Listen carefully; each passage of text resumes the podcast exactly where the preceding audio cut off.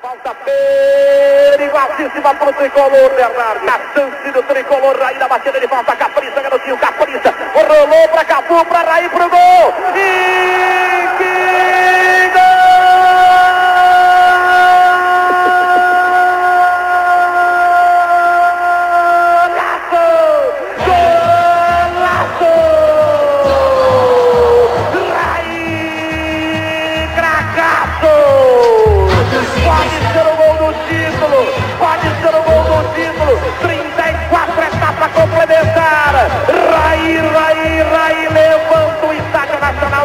Tóquio. Cafu, Raí, Cafu, Cafu ajeitou Raí no ângulo. Indefensável. Subjardeta ficou estático no centro do gol. Estático no centro do gol. É gol do Brasil.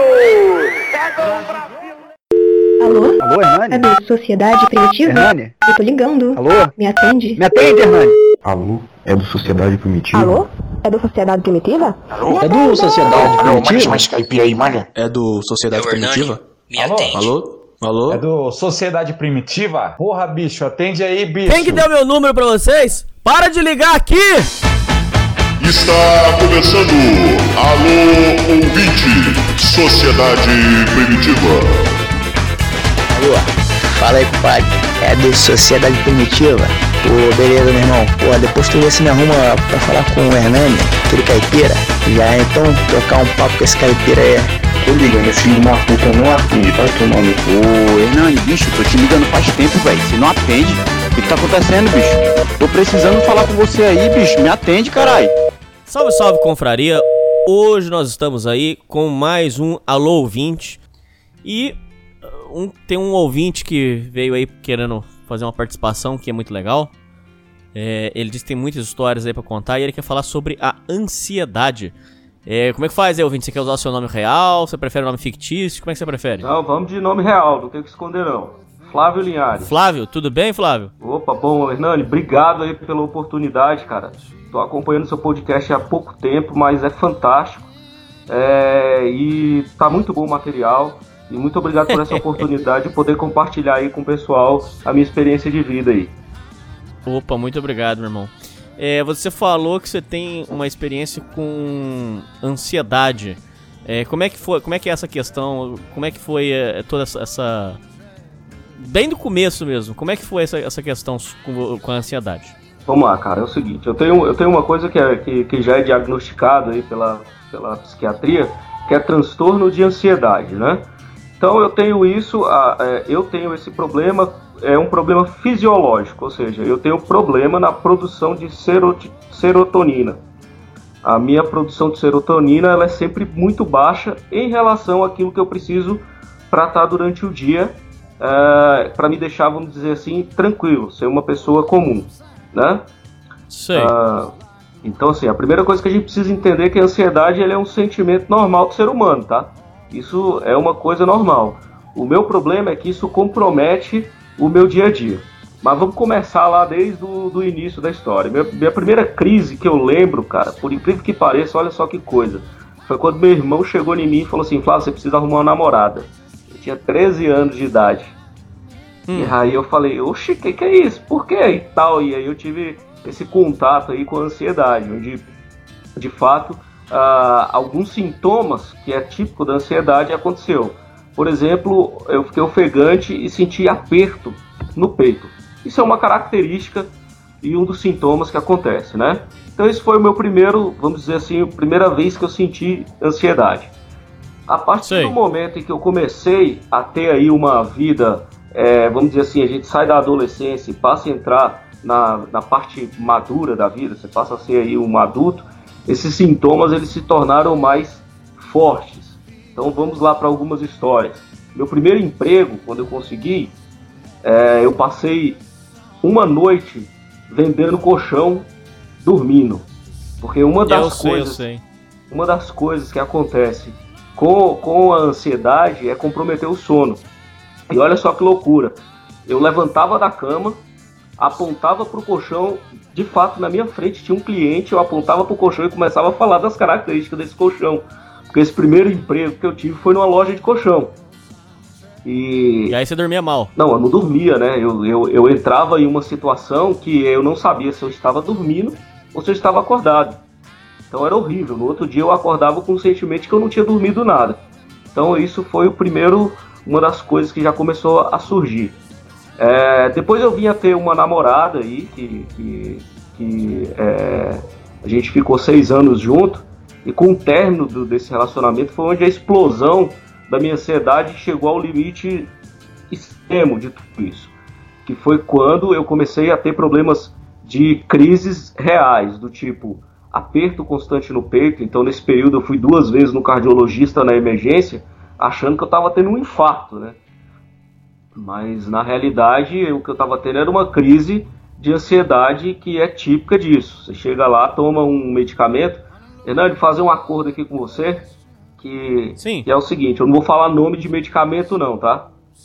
Não, melhor, É é. porque, assim, é, depois é, eu vou contar minha história e depois a gente vai entrar aí como que a gente pode identificar isso e trocar um papo para resolver esse, esse tipo de problema.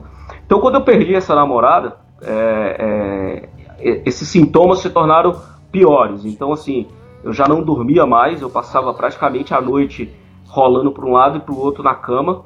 Quando eu dormia, eu perdia a noção de que se eu estava de fato dormindo ou se eu estava acordado, que é uma situação que é estranha, assim. Quem não passa por isso não sabe o que é isso, entendeu, Hernani? Você não, você não- eu não consigo te dizer como que é essa característica. Então comecei a ter esse problema aí. Ah, só que qual é o maior problema desse transtorno de ansiedade? Ele tem picos quando você tem uma situação social muito abrusca. Por exemplo, a- o rompimento de um relacionamento. Isso me rebentava cabulosamente. Me deixava em uma situação de, realmente de, de- de- de- vamos dizer assim, virava um trapo humano e, e- e sentindo esses sintomas. Existem alguns Você sintomas fudido que mesmo? fudido, cara, fudido. E o pior é o seguinte, contar aqui pra vocês. A, essa namorada, eu, eu, eu sou católico, né? Quando eu tinha 18 anos, eu fui pro seminário e tal. E, e esse relacionamento que eu tive foi na igreja. Cara, e a mulher se apaixonou pelo seminarista, velho. Nossa. Foi uma situação pra mim, foi uma situação para mim muito, muito complicada, cara. E foi quando Mas você ficou estourou, vamos assim, tudo Não, fiquei fudido, fiquei fudido, né? Se período eu fiquei fudido e tal. Mas assim, aí vem um outro problema que eu tenho, que eu tinha na época, que isso foi solucionado, que era baixa autoestima. Então juntou toda a ansiedade que tinha, mais a baixa a, a, a, estima muito baixa, cara, eu me senti um lixo, brother. Me senti um lixo verdadeiro e tal. Isso desencadeou para situações muito graves, assim. Inclusive, em seguida, tomar uma decisão que foi a pior decisão da minha vida. Que eu já fui casado duas vezes. Aí eu casei a primeira vez, cara. E tu não vai acreditar como é que foi. Eu fiquei com a mulher, é, é, essa minha primeira é, esposa, é, duas semanas, cara, e eu já tava morando com ela. Sei. Por quê? Por causa da bendita da ansiedade, cara. Você tava desesperado.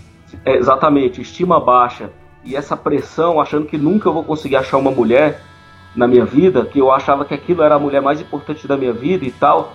E aí eu comecei a me relacionar com essa, com essa mulher, do qual eu fiquei com ela dois anos, casado com ela. No início do relacionamento, como eu ainda estava em crise de ansiedade, cara, eu via cobra dentro do quarto. Eu pulava, Nossa. eu pulava da cama, batia, na- batia nas paredes, cara. É, e, e automaticamente, essa, essa primeira mulher que eu tinha, agora você vai entender o tanto que é foda.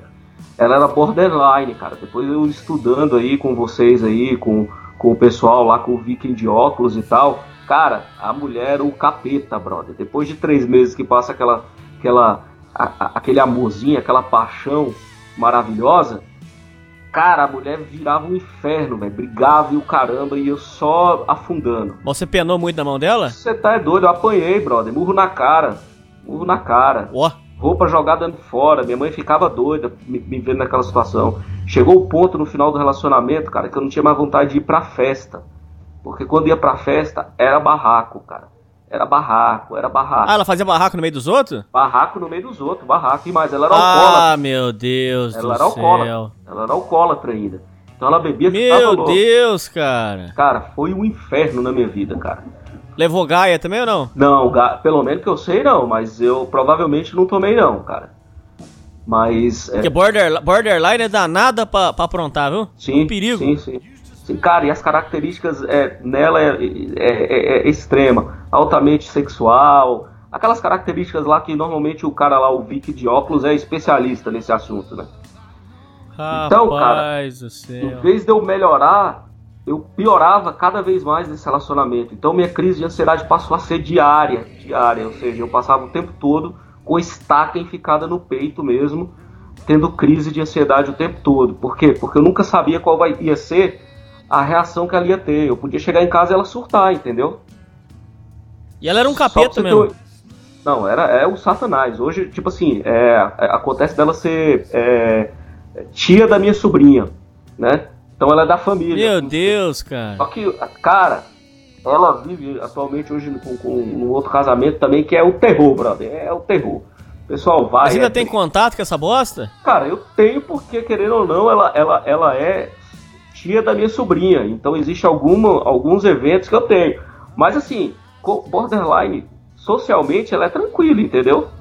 É, não, É, lógico. ela- Só, só, só conhece quem mora junto. Quando mora junto, brother, o satanás. Ô Flávio, a minha ex-mulher, se você conhecer ela, você fala assim, tadinha, você é uma coitada. Sim. Nossa senhora, o Hernani é um fé da puta. Sim, sim, é isso Porque ela, ela, ela ganha você numa historinha triste, e uma historinha em que, que ela sempre foi coitada. Nem Tem até história, ela conta até história pra você que ela foi abusada, que não sei o que. Você, você, você fala assim pra ela, nossa menina, você é uma coitada, você é uma santinha. Tem que canonizar você. Aí, aí na hora que você pega ela, põe dentro da sua casa e, fecha a porta, aí você descobre, aí o capeta sai. Ah, Aí é igual se fosse exorcismo, aí o capeta sai. Sai, não, mas, ai, sai, ai, ai. sai- mas sai, sai bonito, viu? E vem e, e é agressiva e utiliza de todas essas, principalmente dessas leis, ela já sabe que se ela sofrer qualquer tipo de agressão, ela vai, ela vai é, é, é, é, recorrer à justiça e vai contar a história mais linda lá e o delegado vai acreditar. E você que é um bosta É. mesmo. É. Então, cara, nesse período eu cheguei a procurar psicólogos para poder me ajudar, sabe? A empresa tinha um, um plano lá que a gente tinha sete sessões de psicólogo grátis. Lá assim, pelo plano lá, né? Da empresa. Sei. Eu fui duas vezes em psicólogo, procurei, procurei psicólogo. Cara, e eu percebi que assim, a única alternativa era, era sair mesmo, velho. Era vazar. Então, uma força assim sobrenatural, porque você não tem força. Estima baixa, crise de ansiedade no pico, no talo, ou seja, você está o tempo todo ansioso, você não chega o ponto que você não pensa por você. É, é um Sei. sentimento de ansiedade que toma suas decisões, basicamente sempre tomado baseado pelo medo, né? Então, um dia de, de lúcido, eu tomei a decisão, juntei minhas coisas e piquei o pau, meu brother. Fui, vazei, né? E aí? Então aí, o que, que acontece? É, em teoria, minha ansiedade reduziu um pouco. Eu comecei a ter contato com uns amigos muito bons, que me ajudaram muito, que foram fundamentais. Inclusive, um desses amigos hoje é meu compadre, né? É, me ajudou bastante. Então, nesse período, a minha estima começou a melhorar. Eu comecei a ler livros, por incrível que pareça, de alta ajuda e resolveu isso. Porém, eu tinha crise constantes de ansiedade. Aí qual é o- um dos problemas da crise de ansiedade? Você recorre ao álcool, cara. Então eu bebia pra caralho, meu brother. Eu bebia muito.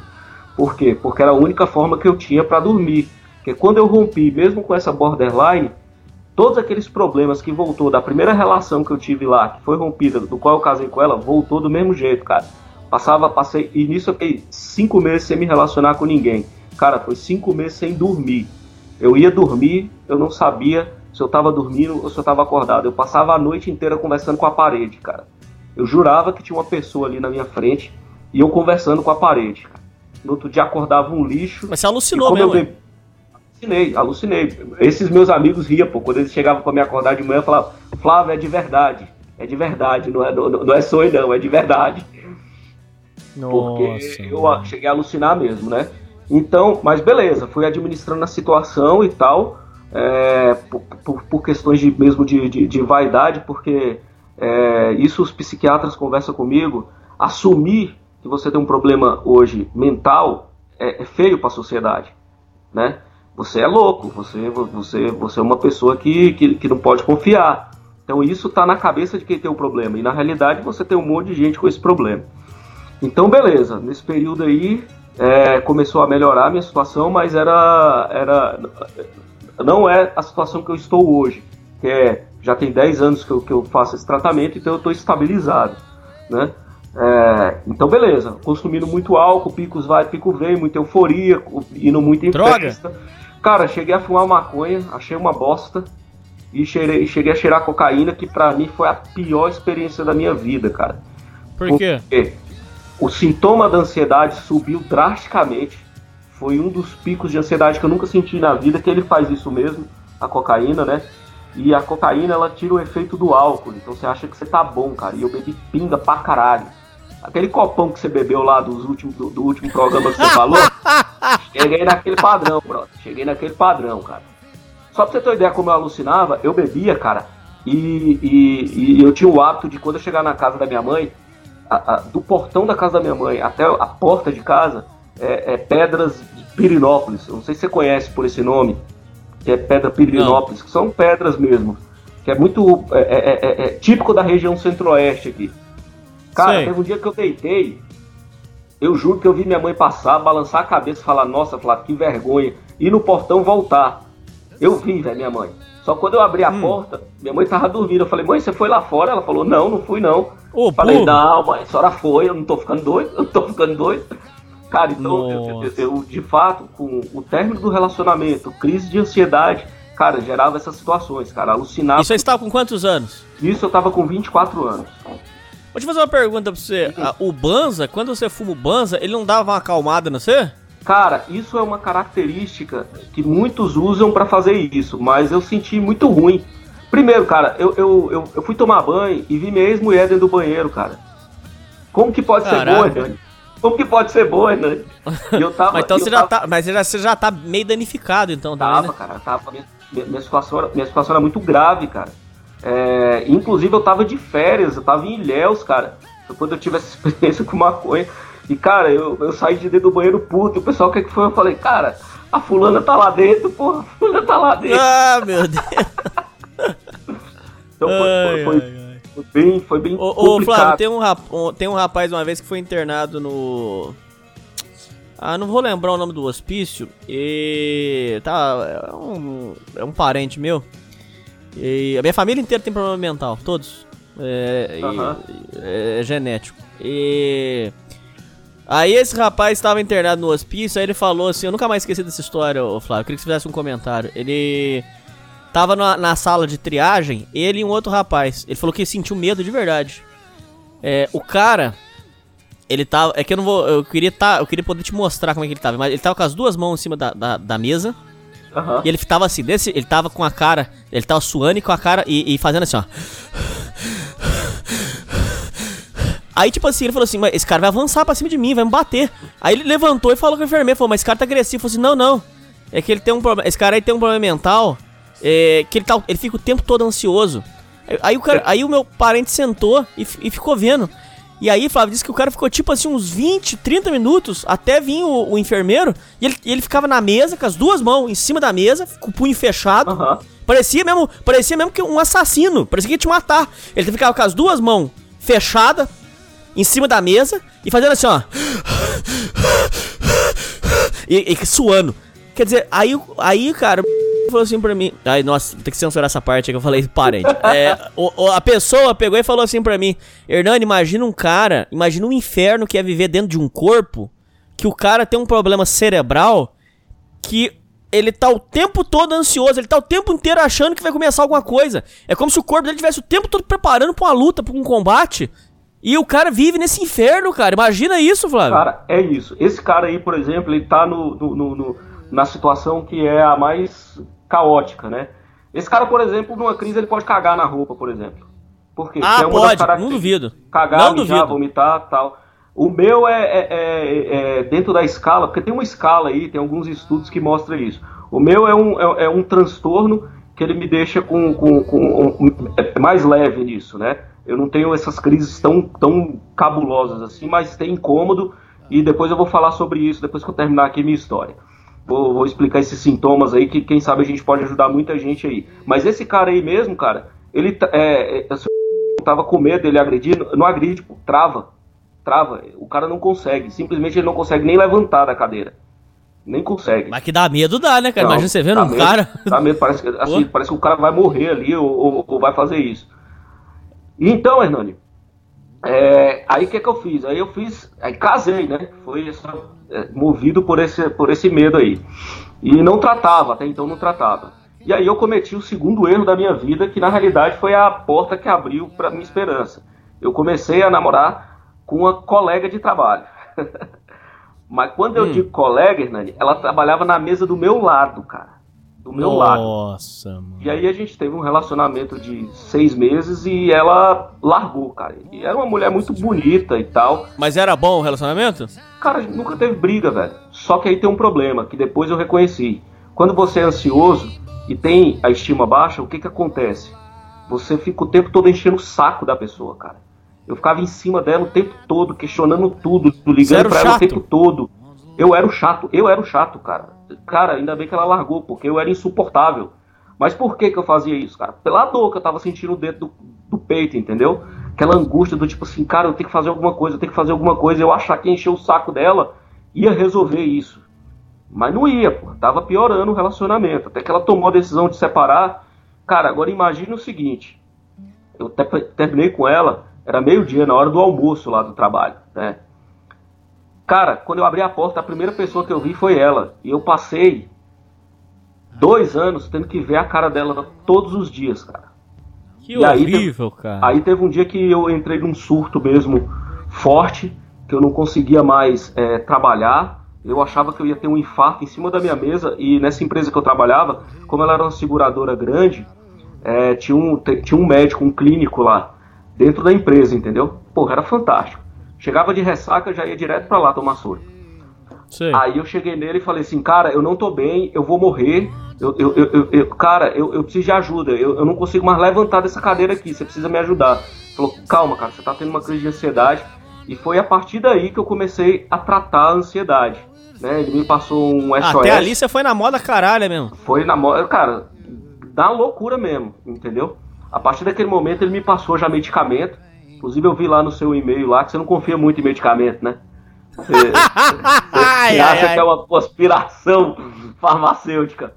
É. Então eu comecei de fato a, fazer o tratamento e eu vou dizer pra você, cara, no momento que você começa a fazer tratamento, é como se você tomasse a pílula vermelha, cara. Você, vai- você passa por um processo de transição, que é 15 dias de adaptação do seu corpo, né? Então você sente muito enjoo. Eu, eu, no meu caso, eu senti muito enjoo, mas tem gente que aumenta a sudorese, tem dor de cabeça, tontura, né? É, é 15 dias isso. Cara, depois de 15 dias, parece que minha mente, ô Hernani, abriu e eu começava a ver as Tava coisas novo em claramente. Z- Cara, eu, não vou, eu, eu tava zerado. Zerado. Só que assim, você tem picos que são os gatilhos que vai acontecendo. Agora aqui a gente entra num termo mais. Vou, vou entrar numa parte mais técnica para tratar essa situação, que é o seguinte: é, você vai ter que ter um, um medicamento que a gente chama de manutenção, né? Que é um medicamento que ele faz com que, no meu caso, é, como eu fiz, como eu procurei psicólogos, eu cheguei à conclusão de que não era nenhum trauma o meu problema. O meu problema é fisiológico mesmo, entendeu? Por exemplo, o cara tem diabetes, é um problema fisiológico. Eu tenho transtorno de ansiedade fisiológico. Eu não produzo a quantidade de serotonina necessária para me deixar tranquilo, né? Porque é exatamente essa substância no seu corpo que ela te dá calma. Ela faz com que eu e você nesse momento perceba a realidade que nós estamos e que não vai acontecer nada de, de, de, de inesperado nessa situação, entendeu? A noite vai transcorrer normalmente, que é o que, que vai acontecer. Pro cara que tem ansiedade, não, ele acha que alguma coisa vai acontecer a qualquer momento. qualquer momento alguma coisa vai acontecer. Então, e você tem o que a gente chama de SOS, que é o medicamento quando você tem a crise. Quando você tem a Sei. crise, cara, não adianta você recorrer a nada. O que você tem que fazer é tomar o SOS. E aí ele vai baixar a sua ansiedade, vai fazer relaxamento muscular e na maioria das vezes vai te dar sono. Então você vai ter o sono dos anjos.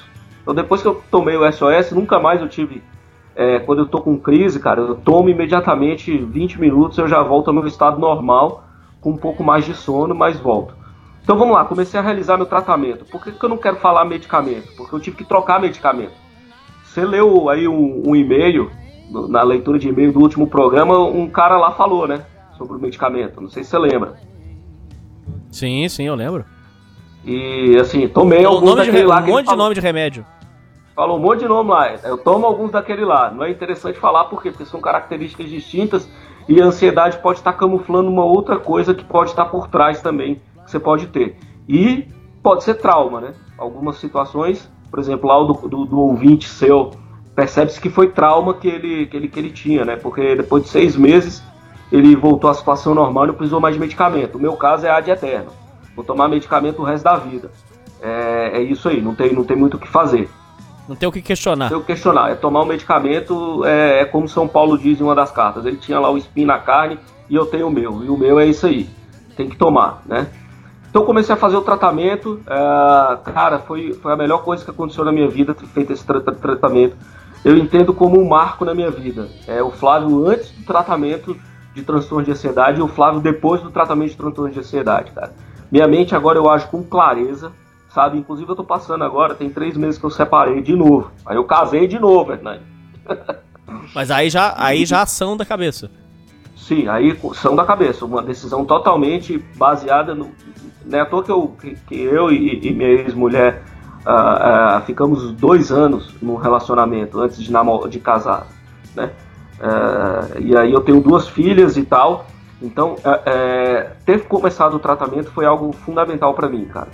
Inclusive hoje, se eu não tivesse fazendo tratamento, eu tava com todos os surtos, porque toda vez que, como eu te falei, eu tinha um- um- um- uma, uma vivência traumática, que é o fim de um relacionamento, por exemplo, cara, virava um inferno. E hoje eu digo pra você que eu tô tranquilo.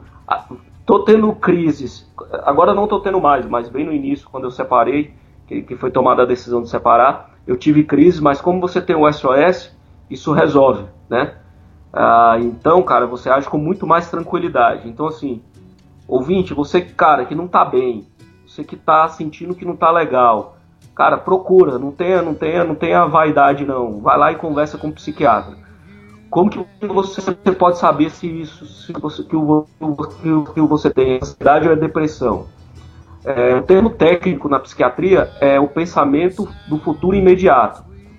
O pensamento ele está sempre voltado ao futuro imediato, que é isso que é ansiedade. Na prática, a ansiedade natural é o quê? Por exemplo, você está diante de um perigo iminente, o que vai acontecer com o seu corpo é disparar ansiedade. E aí o que, que vai acontecer com você? Sua pupila vai dilatar, sua respiração vai ficar mais ofegante, por quê? Porque você precisa juntar uma quantidade maior de oxigênio para preparar os seus músculos, tá? É, dentro da psicologia existem dois comportamentos quando você está diante de um perigo iminente, é de ataque ou de fuga. Então seu corpo vai se preparar para tomar essa decisão. Então esse sentimento que você tem é ansiedade.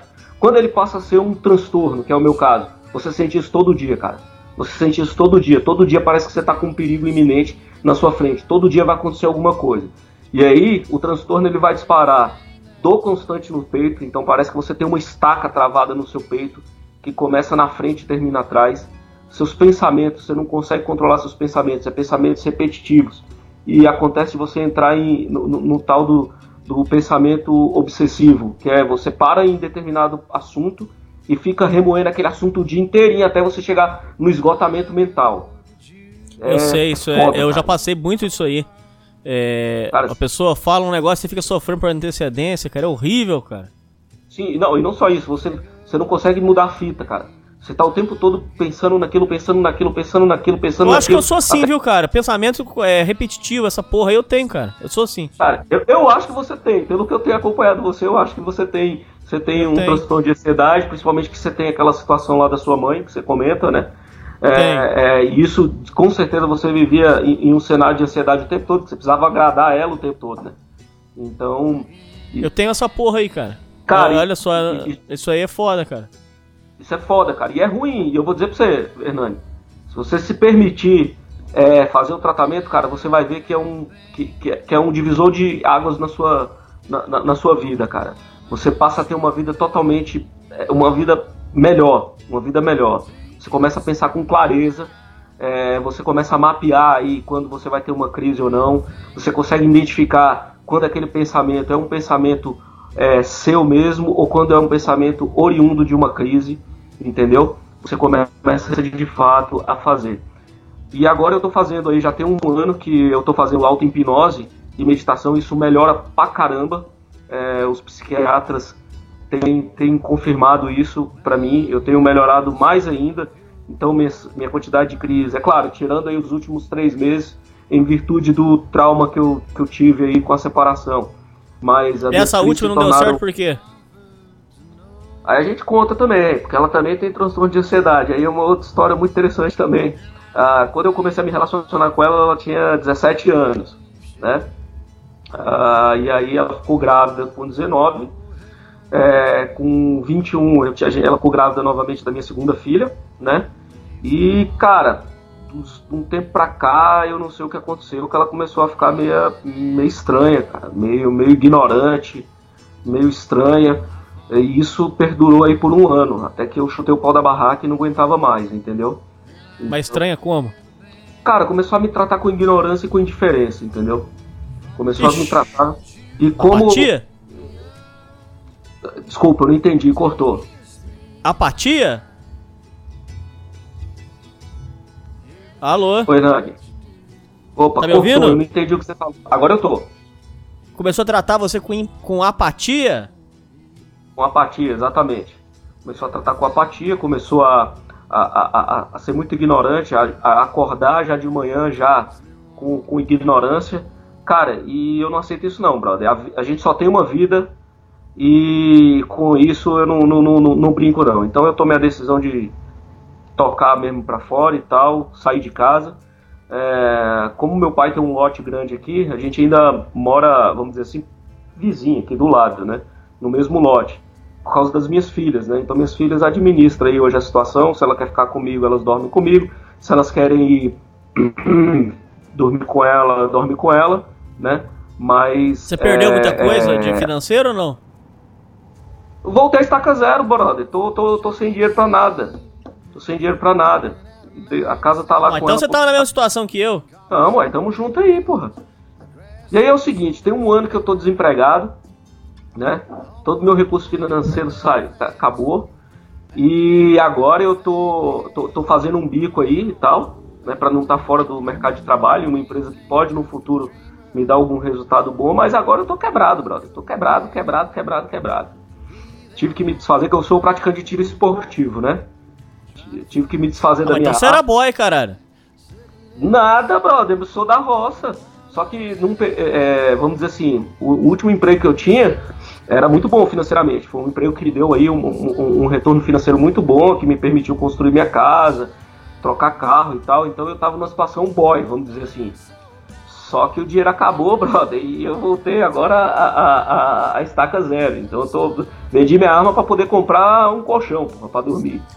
Mas ela, ela não tá no seu pé pra você dar, pra você dar pensão? Não, cara, eu tô administrando essa situação aí, ela alega que não vai fazer isso, mas se ela fizer, eu meto uma guarda compartilhada. Então, assim, eu tô, cara, eu tô, eu tô acompanhando aí a galera do, do Red Pill, a galera do Migtal, e tô preocupado, direito dos homens, tô preocupado, é, porque, assim, cabeça de mulher, velho, ninguém confia não, brother. É extremamente complicado, então minha história eu tô aí na corda bamba. Até agora, sim, tem três meses, a vida tá correndo tranquilamente, né? Mas não sei, tô preocupado. Você sofreu muito? Cara, sofri, mas foi, mas posso dizer pra você que foi aquele sofrimento natural. Que assim, quando você tem transtorno de ansiedade é uma bosta, brother. A vida é uma merda, a vida é uma merda. Só que quando você trata e você tem um medicamento aí pra poder te socorrer nos momentos de, de crise, cara, você tem um sofrimento. Não, é só. eh, Porque assim, a- a- a- posso dizer que é um sofrimento normal, saca? Não é nenhum sofrimento Sei. igual eu tive do- no passado, com, com a primeira mulher que eu tive, com a, depois a que eu namorei da empresa, que foi, que foi um momento muito duro pra mim, porque você, eu praticamente convivia com a pessoa oito horas do meu dia do meu lado, cara. Eu senti o cheiro do perfume dela, entendeu? Foi que fuder, mas foi um período bom também, que eu virei quengueiro mais do que tudo. Teve a oportunidade de comer o mundo aí também. Comecei a andar com os brothers, que foi muito bom. Então é, é, é, é, é muito complicado. Mas agora é um sofrimento tolerável, é um sofrimento racional, é um sofrimento baseado nos seus princípios. Eu não aceito ser, ser maltratado, eu não preciso ser maltratado, então não aceito e pronto. arco as consequências disso. Mas tava demais da conta mesmo, Tava, cara, tava tava humilhação, Tava. tormento? tormento, cara. Eu sou um cara muito flexível. E, e, e- e tava um tormento. Pra eu sair, brother, foi, foi um ano, assim. Tava um tormento, tava uma situação chata, uma situação constrangedora já. Sexo, acabou? Dois meses sem. Foi quando eu chutei o pau da barraca. Ah, meu Deus. Aí eu chutei o pau da barraca, brother. Não brinca, Flávio. Sério? Sério, sério. Era uma situação onde você tinha que quase pedir pelo amor Você de intimava ela, ela falava o quê? Dor, é, a- é a famosa dor do sexo? É, tô cansado, tô, tô, não quero agora, você tá me desrespeitando. Falei, ah, vá pra porra. Então, chegou numa situação onde, cara, eu tive que tomar a decisão mesmo, porque eu falei, brother, só pagar as contas e não ter também um negocinho também, não dá também não. Então, Não, se for desse jeito aí. E mais, cara, eu acho que todo homem aí, ouvinte, você que tá escutando, cara, se valoriza. Se valoriza. Se não tá bom, brother, chuta o pau da barraca. Chuta o pau da barraca, toca a sua vida e segue em frente, cara. Assim, Mas você ficou desempregado é, é, depois de terminar com ela? Não, é, foi antes, né? É, Mas aí você acha que agravou a situação com ou não? certeza, com certeza, acabou os. Porque eu já, você sabe o que eu já ouvi da boca de uma pessoa falar, Flávio? Que é, o cara perdeu o emprego, aí, aí começou as famosas dor do sexo. Aí falou assim que depois que ele arrumou o emprego, aí acabou a dor do sexo. Quer dizer, já era sacanagem dela mesmo, né? Sim, sim, O cara, mulher, mulher tem isso, cara. Sim, querendo ou não, assim, desde quando eu namorei com ela, que a gente começou até o término, é, eu tinha uma situação financeira muito boa, então nos permitia muito luxo, assim, entendeu? E, e com isso, era uma vida muito boa, entendeu? Podia ir para restaurante bom, poderia. E aí quando veio o desemprego, cara, que de fato acaba o recurso financeiro, e aí, cara, você passa a brigar por sobrevivência, né? É, é 12 conta de luz atrasada, é a porra toda. Então você começa a ter, a, a ter discussões por causa disso. E isso agravou, com certeza. Mas eu acho, na minha cabeça, eu tenho uma teoria que é uma teoria que eu já vim desenvolvendo.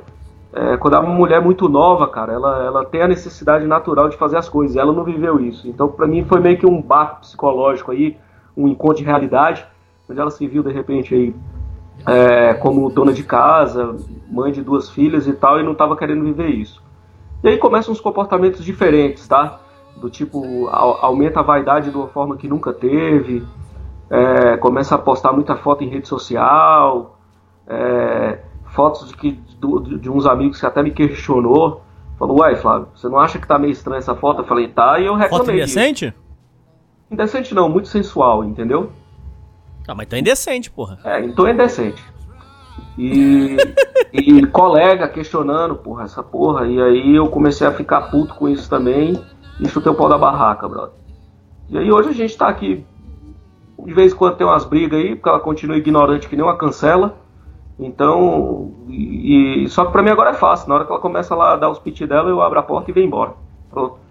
Só entro lá na casa dela mesmo pra poder pegar Você falou, é, ela, ela mora aí perto do você. meu lado aqui, pô. Mas é, é casa dela mesmo ou é sua? Não, a casa é do meu pai, né? Na realidade é a casa do Putz, meu pai. então ela, ela vai levar, isso aí ela vai levar, Flávio. Já era, vocês vão perder. Leva nada. Não leva não, é do meu pai. É herança. Herança não entra não. Já tá tudo mapeado. Isso aí não leva não. Então é. O que, que ela levou financeiro seu? Fala aí, Não, vamos ver. financeiramente, é financeiramente é o seguinte, hoje eu tô com uma dívida de 20 mil reais, por exemplo. Puta que né? pariu, cara. Como? Uai, cartão de crédito, compra, essas Nossa, porra. mãe. Então tô com uma conta É. de 20 mil reais aí. É, é, tô tendo que. tô morando numa casa do meu pai aqui, mas é a casa. de- como ele mora na, na chácara dele, na fazenda dele, não é uma casa que tem muita coisa. Então, por exemplo, eu tô dormindo num colchão velho aqui no chão, né? Uhum. É, hoje mesmo eu me dei um presente. Como eu vendi minha arma, eu comprei uma panela elétrica aqui para poder fazer um café da manhã aqui, porque eu não consigo comprar fora também, né? Ah, Então, não, sim, sim. é, então eu tô morando aqui com meu pai aqui, meu pai fica lá na chácara lá. Eu tive que reformar a casa aqui na emergência, porque ela tava fechada, então tava muito mofada. E aí eu reformei ela aqui, é, passei uma mão de tinta nela aqui. E tô vivendo, minhas filhas normalmente ficam muito aqui comigo aqui, né? É, passa boa parte do tempo aqui também comigo e fica aí nessa né, nessa lenga-lenga aí. Então ela tá aqui do lado aqui, decidindo o que que ela vai fazer da vida dela. E eu tô aqui con- conduzindo minha vida. Minha meta agora, eu tô que nem você. Hoje eu estou migtal, né? Então não, não- tô procurando mulher. Já tem até uns trenzinhos aí pra comer aí, mas cara, eu fico muito preocupado, cara. É, é, primeiro que eu vou ter que gastar dinheiro, né? Pra poder ir, Nossa você vai, senhora. você vai ter que fazer lá o agrado, vai ter que fazer a coisa toda. E eu não tenho dinheiro para isso, brother. Então, ou eu vou tomar um vinho com a mulher, ou eu pago a passagem de ônibus para ir pro trabalho. Então não tem muito o que fazer. Concordo. Concordo plenamente, concordo. Então, assim, tô, tô, estou migtal no período agora. E, cara, uh, então é isso, né? Então, essa é a minha experiência de vida aí. Tô, tô bem psicologicamente em virtude do tratamento, né? Que eu faço. Você falou que você não pode falar o nome do remédio que você tá tomando? É. Eu, eu acho melhor não, porque é, como você tem uma variedade de remédios e espectros diferentes de ansiedade, e como é, tem a questão dos homens, principalmente, achar que é uma situação é, de depreciação, você se rebaixa ao aceitar isso. Se eu falar nomes aqui, as pessoas podem ir na farmácia e começar a tomar e pode ser que dê o um efeito contrário, entendeu? Porque você tem alguns efeitos colaterais que algumas substâncias provocam. Tipo, eu tomo um que não me provoca nenhum tipo de, de efeito colateral. Mas em algumas pessoas pode provocar um, dor de cabeça, náuseas, enxaqueca, sudorese, pode tipo, provocar inclusive alucinação, pode acontecer de provocar também. Então o psiquiatra é a pessoa que vai começar aí com um roteiro para poder estar tá tratando isso com você para te estabilizar. O objetivo é sempre te estabilizar, né? É, como que eu sei, por exemplo, que o meu caso ele é um caso fisiológico? Porque eu já tentei fazer uma coisa que eles chamam que é o desmame. Depois de cinco anos tratando, o psiquiatra sugeriu desmamar. E aí eu fiquei um mês sem tomar, voltou as bostas tudo de novo.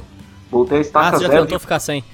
Já, já tentei, já tentei ficar sem, a gente fez o processo de desmame, mas eu voltei a estaca zero de novo. Voltei a ter o Flávio, que, que era quando não fazia o tratamento. Inclusive, quando eu voltei para o tratamento no final do desmame, voltei a sentir, sentir enjoo, voltei a sentir o, os, os sintomas que você sente no período de adaptação da medicação, né? Ô, ô, Flávio, aqui a gente teve um rapaz que a gente trouxe para 5 mais, é um rapaz que ficou famoso no jornal, é, chama Milton Guardião Universal, tá internado de novo agora pela milésima vez. Diz que o problema uhum. do Milton é o seguinte: diz que é um ciclo na vida dele, coitado. Esse rapaz, a história dele é, uma, é muito triste. A gente trou eu trouxe ele aqui, contamos, homenageamos ele, ele ficou feliz. Ele diz que ele tem um carinho muito grande por mim, pelos ouvintes. Viu, ouvintes? Vocês aí que souberam. O, o Milton gosta muito da gente. Só que o, o Milton, é, o problema dele é cíclico. Inclusive, ele ficou famoso no jornal por causa disso. É, o jornal lá foi a história lá que tomou uma morretada e tal. E uhum. diz que a, a, o, problema, o problema dele é esse, ô Flávio. Ele, ele diz que ele começa a tomar o remédio, aí começa a melhorar. Aí começa a ficar bom, bom, bom. Aí diz que para de tomar o remédio. Aí volta o surdo, aí surta, interna ele de novo, igual tá agora, ele tá internado. Ah. Aí diz que sai, aí toma o remédio, fica bom, aí e fica fazendo isso, cara. É, cara, o, o, os meus psiquiatras, é, esse é o maior desafio do psiquiatra. Eu até dei um nome para isso. Eu chamo isso de síndrome do do cachorro atropelado. Você já viu que toda vez que você atropela o cachorro ele morre no mato? A gente que é da roça vê muito isso, né? Você hum. atropela o cachorro, ele sai correndo, você acha que não matou o cachorro e ele morre lá. Que é exatamente isso. O cara começa a tratar, ele começa a ficar bem e ele para de tomar. E aí volta as crises tudo de novo, cara. E aí você volta a estaca zero de novo. E tem um problema nisso. Porque às vezes você tem que aumentar a dose do medicamento que você estava tomando, né? Ou então você tem que trocar a substância, que seu organismo já não aceita em virtude desse, desse ciclo que você tomou. Então, meus psiquiatras normalmente ele fala, Flávio, você é um cara que eu gosto muito porque você já conseguiu identificar todos os seus sintomas, você consegue falar com clareza o que você sente, né? E você toma o medicamento. E você não tem vergonha de falar. Eu falo para todo mundo. Eu falo para todo mundo isso, entendeu? Eu não tenho vergonha de falar. É por isso que eu tô conversando aqui, porque tem muita gente que tem vergonha. E os psiquiatras, quando eu tô conversando, ele fala, cara, tem cara que para de tomar e volta e nunca melhora, ele nunca se estabiliza, entendeu? Por quê? Porque o cara não quer tomar, o cara acha que não precisa, a sociedade fala que você não precisa. O que, é que eu escuto dos meus amigos? Ah, para com isso, Flávio, vamos tomar um que você não vai ter isso, não. Eu falo, ah, vai se fuder, rapaz, você não sabe o que, é isso, não. Vai tomar no cu, é, hein, cara? Falo, ah, vai se fuder. Tem colega que fala, ah, velho, isso aí é mentira, isso é frescura. Eu, ah, velho, quer saber? Vai tomar seu cu. E tem uns que me falam isso, tem uns que me falam isso, aí quando ele começa a conversar comigo, do tipo assim, Flávio, como é que é isso? Aí eu começo a explicar ele, rapaz, eu tenho essa porra também, velho. Cara, eu sinto essas paradas. Não sei o que eu vou lá, velho, conversa com o psiquiatra. Daqui a pouco tá o cara tomando medicamento, entendeu? Por quê? Porque tem a porra do negócio, entendeu? E aí, e aí o que que, o que que o ideal, assim, né? Uma coisa que o ansioso sempre vai recorrer com muita facilidade é as drogas, né? O álcool principalmente. Porque o álcool, de fato, ele te tira a, a, a ansiedade, né? Porque ele é um relaxante, ele te relaxa. Só que tem um problema, ele vai te dar um rebote. Com três dias, porque seu pico de euforia aumenta muito com o consumo do álcool. O álcool ele fica no seu corpo de 24 a 48 horas, tá? E aí você vai ter uma crise de ansiedade maior, na maioria das vezes, com 72 horas. Isso já acontece comigo, né? Eu encho o cu de cachaça, fico louco, bebo pra caramba. Eu sei que com três dias eu vou ter, eu vou ter crise. Aí eu já me antecipo. É, na noite anterior, das 72 horas, ou seja, na 48 horas ali, eu já tomo o medicamento de SOS para não ter crise já na, no período da manhã. Eu já acordo com crise já. Peito doendo e a porra toda, né? Eu tenho um negócio que na, na, na literatura fala, são sintomas não identificáveis, né? Eu, por exemplo, sinto uma dor de ouvido virtual, cara. Eu sinto uma dor dentro do ouvido, mas fora do ouvido. Você consegue entender isso? Não, como é que é, mais ou menos? pois é, é escroto. É o seguinte, é como se eu sentisse a dor fora do meu corpo. Entendeu? Nossa, mas É que coisa eu pudesse- horrível, cara. É, como se eu pudesse pegar, é como se eu pudesse pegar na dor. As duas vezes que eu fui com crise fodida, que eu não tratava, eu falava assim, doutor, meu ouvido tá doendo muito. Ele, mas onde que tá essa dor? É dentro, é fino? Eu, não, é aqui. Aí eu apontava pro céu, assim, ó. Sabe? Porque você não tá me vendo, mas eu falava assim, não, é aqui do lado de fora a dor. Aí os médicos já sabiam, tá tendo crise de ansiedade. Isso, isso é, um, é um, dos efeitos, um dos efeitos que eu tenho, que é não catalogado, né? Tem gente que tem outros sintomas, né? Sente dor no olho, parece que o olho vai explodir e tal. Mas os mais comuns é dor no peito, é, é, sente o corpo todo gelado. Minha ex- minha ex-mulher tem esse problema, ela sente o corpo todo gelado. A crise, quando ela tá em crise, ela sente o corpo todo gelado, né?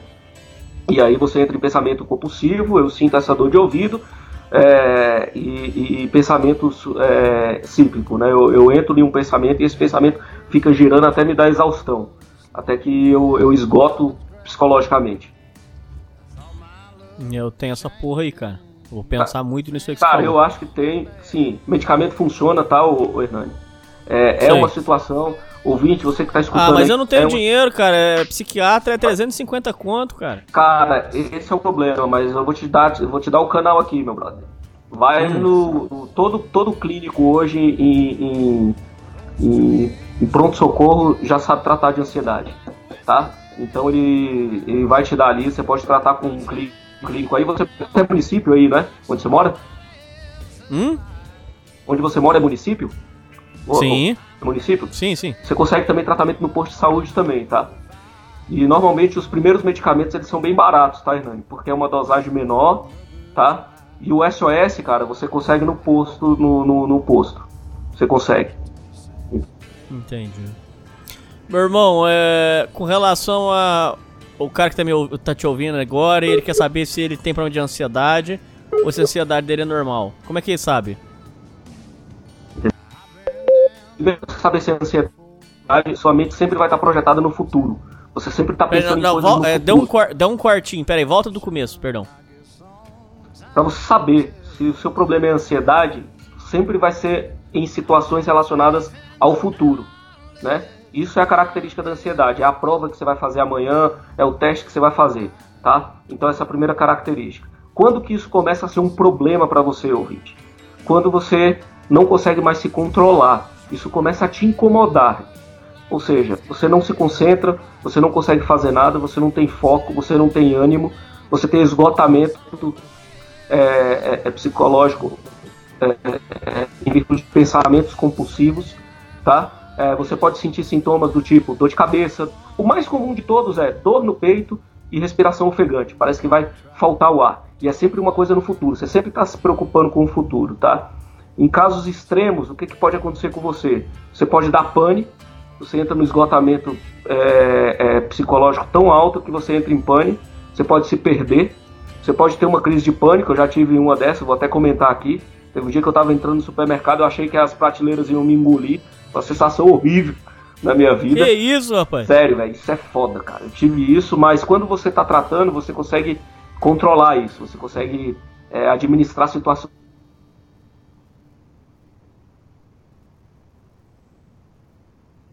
Alô? Alô?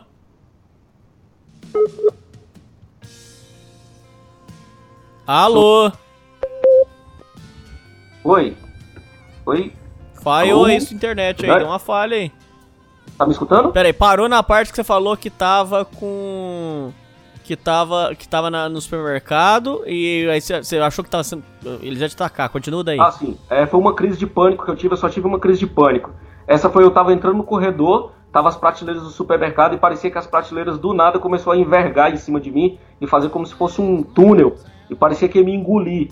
Cara, é uma sensação horrível isso. E aí eu consegui balançar a cabeça, respirar fundo e pensar, não, eu tô tendo uma crise aqui agora.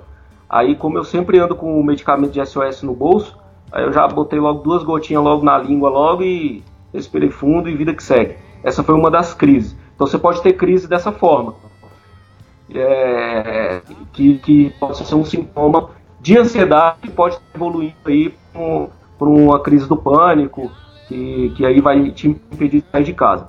Então é isso. Outra que eu dou é se você está passando aí por problemas de relacionamento, é mais do que natural a sua ansiedade subir. Por quê? Porque abalou toda a sua estrutura de futuro, tá? E eu já conversei com psiquiatras se existia a pílulazinha para dor de cotovelo. Ele falou que não existe a pílula para dor de cotovelo, mas existe uma alternativa para aliviar esses sintomas de ansiedade, que é natural nesse período. Então, se você está passando aí por uma situação, por exemplo, a que eu estou passando agora, que é de terminar um relacionamento, cara, tiver a oportunidade de ir num psiquiatra para pedir um SOS, alguma coisa assim, os caras já estão preparados para isso, tá? A psiquiatria evoluiu muito, porque, porque existe muitos, muitos problemas que é típico da nossa realidade atual, tá? Inclusive eu estou fazendo agora uma experiência, Hernani, que é me, Hum. me deslocar de rede social. Deletei minhas redes Porque você sociais. achou. é, a- isso aí que você falou é importante. Diz que a rede social é, aumenta a ansiedade num nível insano. E tem explicação científica, não é falatório, não, porque é, o cara fica sempre achando que ele tá perdendo alguma coisa. Se ele fica desconectado, ele tá perdendo alguma coisa. Dá um desespero no cara, dá uma, uma ansiedade violenta. Sim, e outra coisa, você começa a comparar sua vida com a dos outros. Só que lá no mundo virtual, sua vi a vida dos outros é perfeita, né? E você, Isso. e você tá aqui na bosta. Então, como eu tô numa situação onde eu tô precisando comprar um colchão, o Instagram e o Facebook tava me fazendo muito mal, velho. Então eu cortei e já tem uma semana e eu vou dizer pra você, velho, tá bom pra caramba, viu? Tá bom pra caramba. Melhorou a qualidade de vida? Muito, melhorou muito, cara. Melhorou muito é, minha qualidade de vida. Então, se você puder aí dar uma desconectada de rede social, cara, você vai sentir uma melhora muito boa. Inclusive, tem um livro que tá- existe um- um- uma síndrome que, tá, que é típica do século XXI, oriunda de rede social. Quem está estudando isso é um psiquiatra brasileiro aí, que é, que é muito famoso, o Cury. Não sei o que Cury. Ele tem um É livro. Augusto Cury. Au- Augusto Cury. Isso. Ele tem um livro chamado Ansiedade. Eu só acho que Sei. o nome está errado. Mas ele está estudando uma coisa chamada Síndrome do Pensamento Acelerado. Sei. Que é típico da nossa era. Porque hoje a gente tem acesso a informação, muita informação, né? Muita informação mesmo. E o nosso cérebro não está habituado a processar tanta informação do jeito que a gente tem, né? Então, isso está gerando esse transtorno. Inclusive, já, já tem livros da neurociência que está identificando que isso pode gerar é, lesões no cérebro, no cérebro, né? É, por exemplo, a multitarefa. Eu, eu sou um estudante de produtividade, né? Eu gosto muito de estudar esse, esse, esse assunto. Já o fato de você estar trabalhando e vendo rede social, escutando música, fazendo várias coisas ao mesmo tempo, chega um momento que seu sistema de, de, de atenção ele buga e começa a criar lesão. Então é típico da nossa época agora, esse tipo de doença psicológica que está tendo. E você pode ter a, a síndrome do pensamento acelerado, que é essa que o Augusto Cury está estudando aí, está relatado nesse livro dele chamado Ansiedade. Isso aí E tem a aí? ver com alimentação também, viu, Flávio? Ah, é, eu, eu tenho assim, um pouco disso aí. Eu não consigo comer prestando 100% de atenção na comida, cara. Isso é ruim pra caralho. É, isso, isso, isso é um problema mesmo, e isso a gente consegue resolver com. Agora entrou na onda do tal do. Eu não sei a pronúncia, palavras em inglês não sei, que é Mindfund, que é uma técnica aí de. que, que, que é, pro português seria atenção plena. É você parar um minuto e dar total atenção à situação que você está presente, né?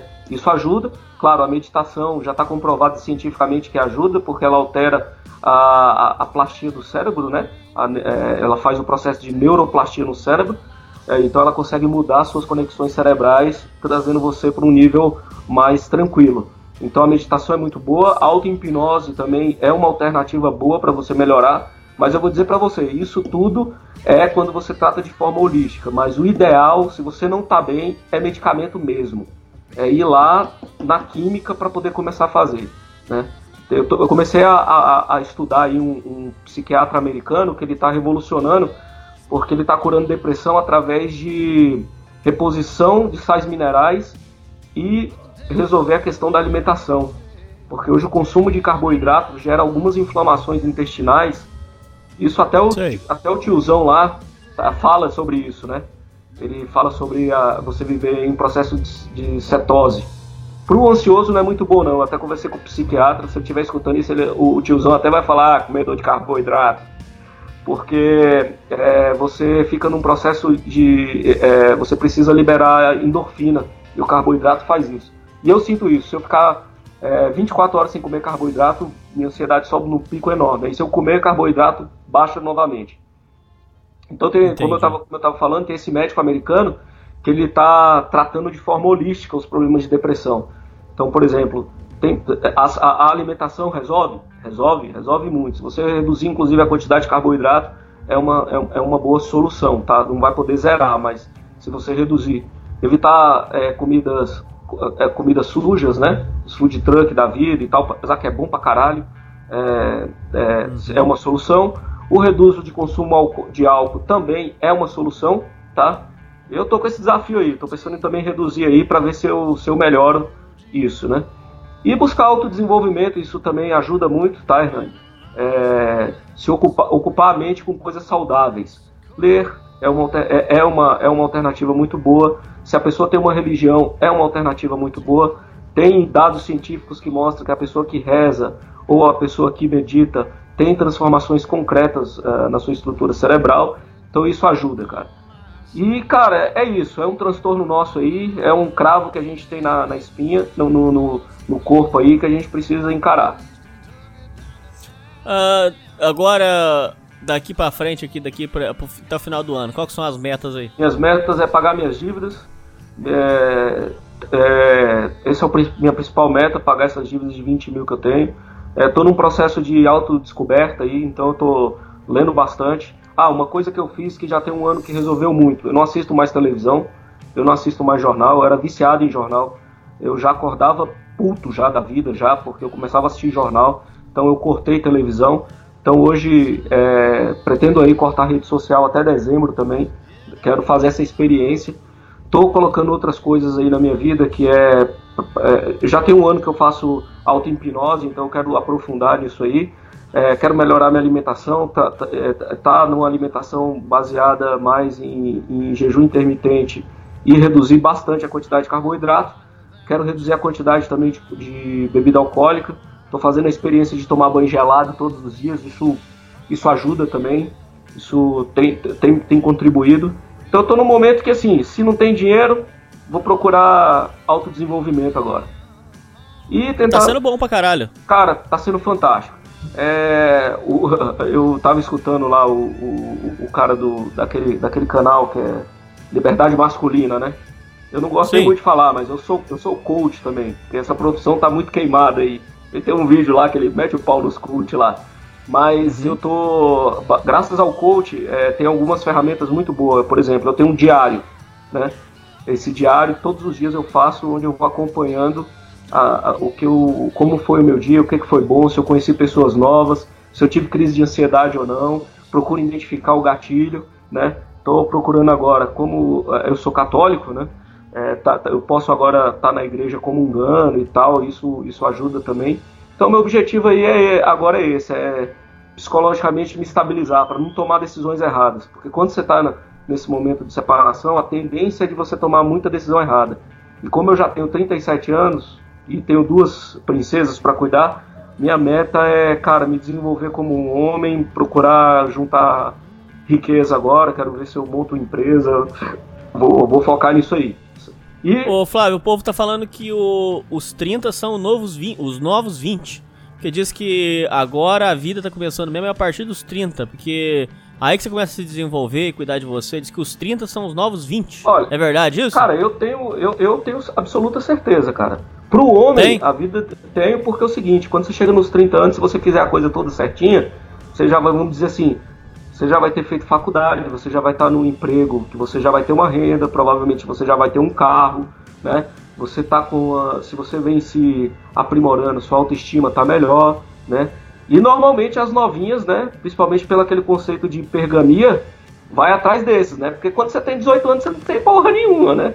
O homem não tem porra nenhuma com 18 anos, Não. 20 anos e A tal. não ser que seja boy. A não ser que seja boy, exatamente.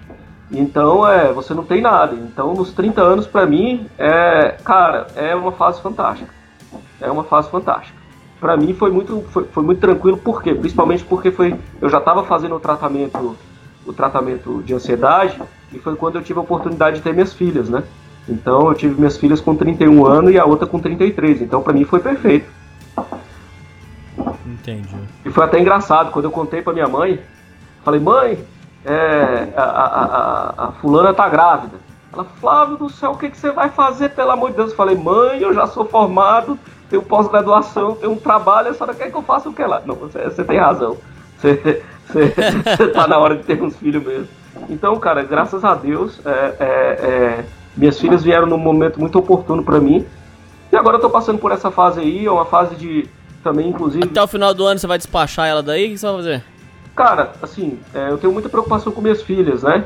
É, eu, quero, eu quero minimizar ao máximo o trauma para ela. Mas a ideia é essa também. A ideia é essa. Porque é, é uma renda que tá deixando de entrar, porque eu poderia estar alugando essa casa, né? Então, ela ficar morando aí não, não rola pra você. ah, cara, daqui a pouco vai arrumar namorado, né? E tal. é, vai, vai ficar uma situação chata, né? Mas como também eu sou um cara muito tranquilo, não sei. É, é uma decisão que eu preciso tomar junto com meu pai também, né? Mas. Seu pai quer o quê? Ele falou pra você ou não? Não, meu pai jogou pra mim. O que você decidir, eu tô com você. Então, você decide. Seu pai é parceiro seu? Sim, hoje, hoje a gente é, somos grandes parceiros. Porque no passado teve, teve, alguns problemas, que pode ser aí depois uma outra conversa aí. Mas hoje a gente é grande parceiro, eu cuido das coisas dele e tal. É, Ele tem uma fazenda lá que a gente precisa de alguma forma fazer essa fazenda gerar dinheiro. Então hoje a gente é muito parceiro. Hoje a gente tem um, tem um relacionamento muito bom. Tem um relacionamento muito bom com meu pai. Então é uma coisa muito boa, assim. Isso ajuda bastante. Bom, ô, Flávio, Então, pelo menos então o- o- fica uma impressão boa que apesar dos trancos e barrancos, você tá saindo muito bem. Você tá se dando muito bem. Olha, Hernani, vou dizer pra você, tá, tá sendo pra mim essa fase um momento revelador pra minha vida, porque eu, eu, eu tô indo no fundo da minha alma, vamos dizer assim, sabe? Tô, tô tentando chegar assim no, nos meus fundamentos, nos meus princípios. Tá sendo um exercício muito bom, tá sendo um exercício muito bom, tá? É, essa questão de ter feito essa formação em coach me ajudou a, a- chegar nisso. Eu ainda não atendo ninguém porque eu acho que eu não tô preparado. Então eu tô muito focado nisso, em autodesenvolvimento, tenho visto muito vídeo. Quero inclusive agradecer você porque quando eu separei, que eu estava numa situação muito delicada, foi quando eu tive a oportunidade de conhecer aí o seu, o, o- o seu podcast, escutei todos já. Tive a oportunidade de conhecer o Opa. tio- tive a oportunidade de conhecer o tiozão também, que o tiozão, porra, cara, é um, é um velhão fantástico lá, cara. Escutei já todos eles. Tenho. Só, só, só me dá sono escutar o. o é, é Racon? Eu não sei a Ah, o Raccoon? é, só me dá um sono escutar a voz dele, que a voz dele é bem, bem Muito suavezinha.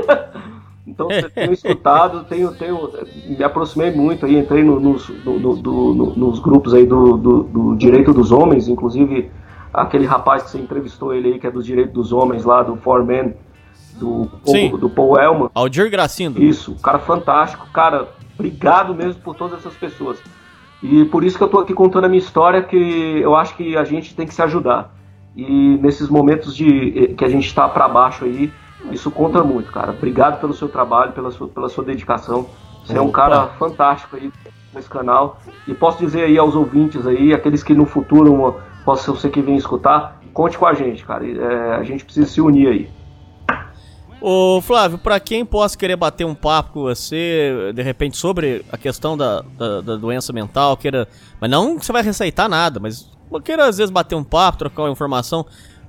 Você quer deixar algum contato pro ouvinte? Você quer deixar alguma coisa pro cara que quiser entrar em contato com você? Como é que faz? Cara, você pode me chamar. é, o meu, o- assim, eu saí das redes sociais, mas o meu Facebook ele tá lá. É, Flávio Linhares, você pode me mandar uma mensagem pelo message do, do, do Facebook que eu te respondo. Eu não tô mais acompanhando o, o Facebook ali, a timeline, então se mandar alguma coisa ali eu não vou conseguir te responder porque eu não tenho mais aplicativo nem nada. Mas o message do, do Facebook, ele tá ativo aqui.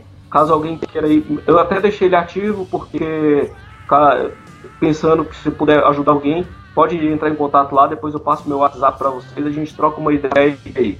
aquilo que eu puder ajudar, cara, estou à disposição aí, é, com a minha história de vida, com um pouco de conhecimento que eu tenho, posso ajudar todo mundo aí. Quem puder entrar em contato pode entrar lá, é Flávio Linhares no Facebook. É, ô Flávio, agora dá um último recado, por favor, para os ouvintes aí que escutaram até agora, que ficaram interessados. Dá um último recado agora para matar essa questão da doença mental. Fala o que você tem para dizer pro ouvinte. Cara, primeira coisa, não se envergonhe. Tem gente que nasceu com um problema é, fisiológicos, é, seja cardíaco, vai tratar, seja motor, vai tratar, e o mental é no mesmo nível. Cara, não adianta. Procura uma ajuda. Sozinho você não vai conseguir. Infelizmente, essa é a realidade. E procure seu médico. Procure um médico, conversa com ele, troca uma ideia. Ajuda bastante, ajuda bastante, tá? É, procure psicólogo, mas não permita que sua vida seja uma verdadeira, um verdadeiro inferno em virtude dessa doença. É uma doença, tá? É, você não tem culpa se você tiver isso, você não tem culpa. Porém, hoje a gente já tem alternativas que permitem aliviar e muito esse transtorno. E eu estou, sou uma prova disso, que tem 10 anos que eu trato, não tenho vergonha nenhuma de falar, assumir que eu tenho esse problema mesmo. Tem gente que tem problema de diabetes, tem gente que tem problema cardíaco, eu tenho problema de cabeça. Então eu tenho transtorno de ansiedade e trato e todo mês estou lá no psiquiatra, cara. É, no, e minha vida está muito bom, apesar de no momento tá passando por, por tribulações, porém minha vida tá muito boa. Então esse é meu conselho, cara. Não se permita, não, não tenha vergonha. Se tá ruim, corre atrás que você vai achar uma solução. É isso aí. Valeu, Flávio. Você vai voltar em breve aí. Quero contar que você conte sobre a história do seu pai. É isso aí, Flávio. É isso aí, ouvintes. E falou! Despede. Obrigado, meu.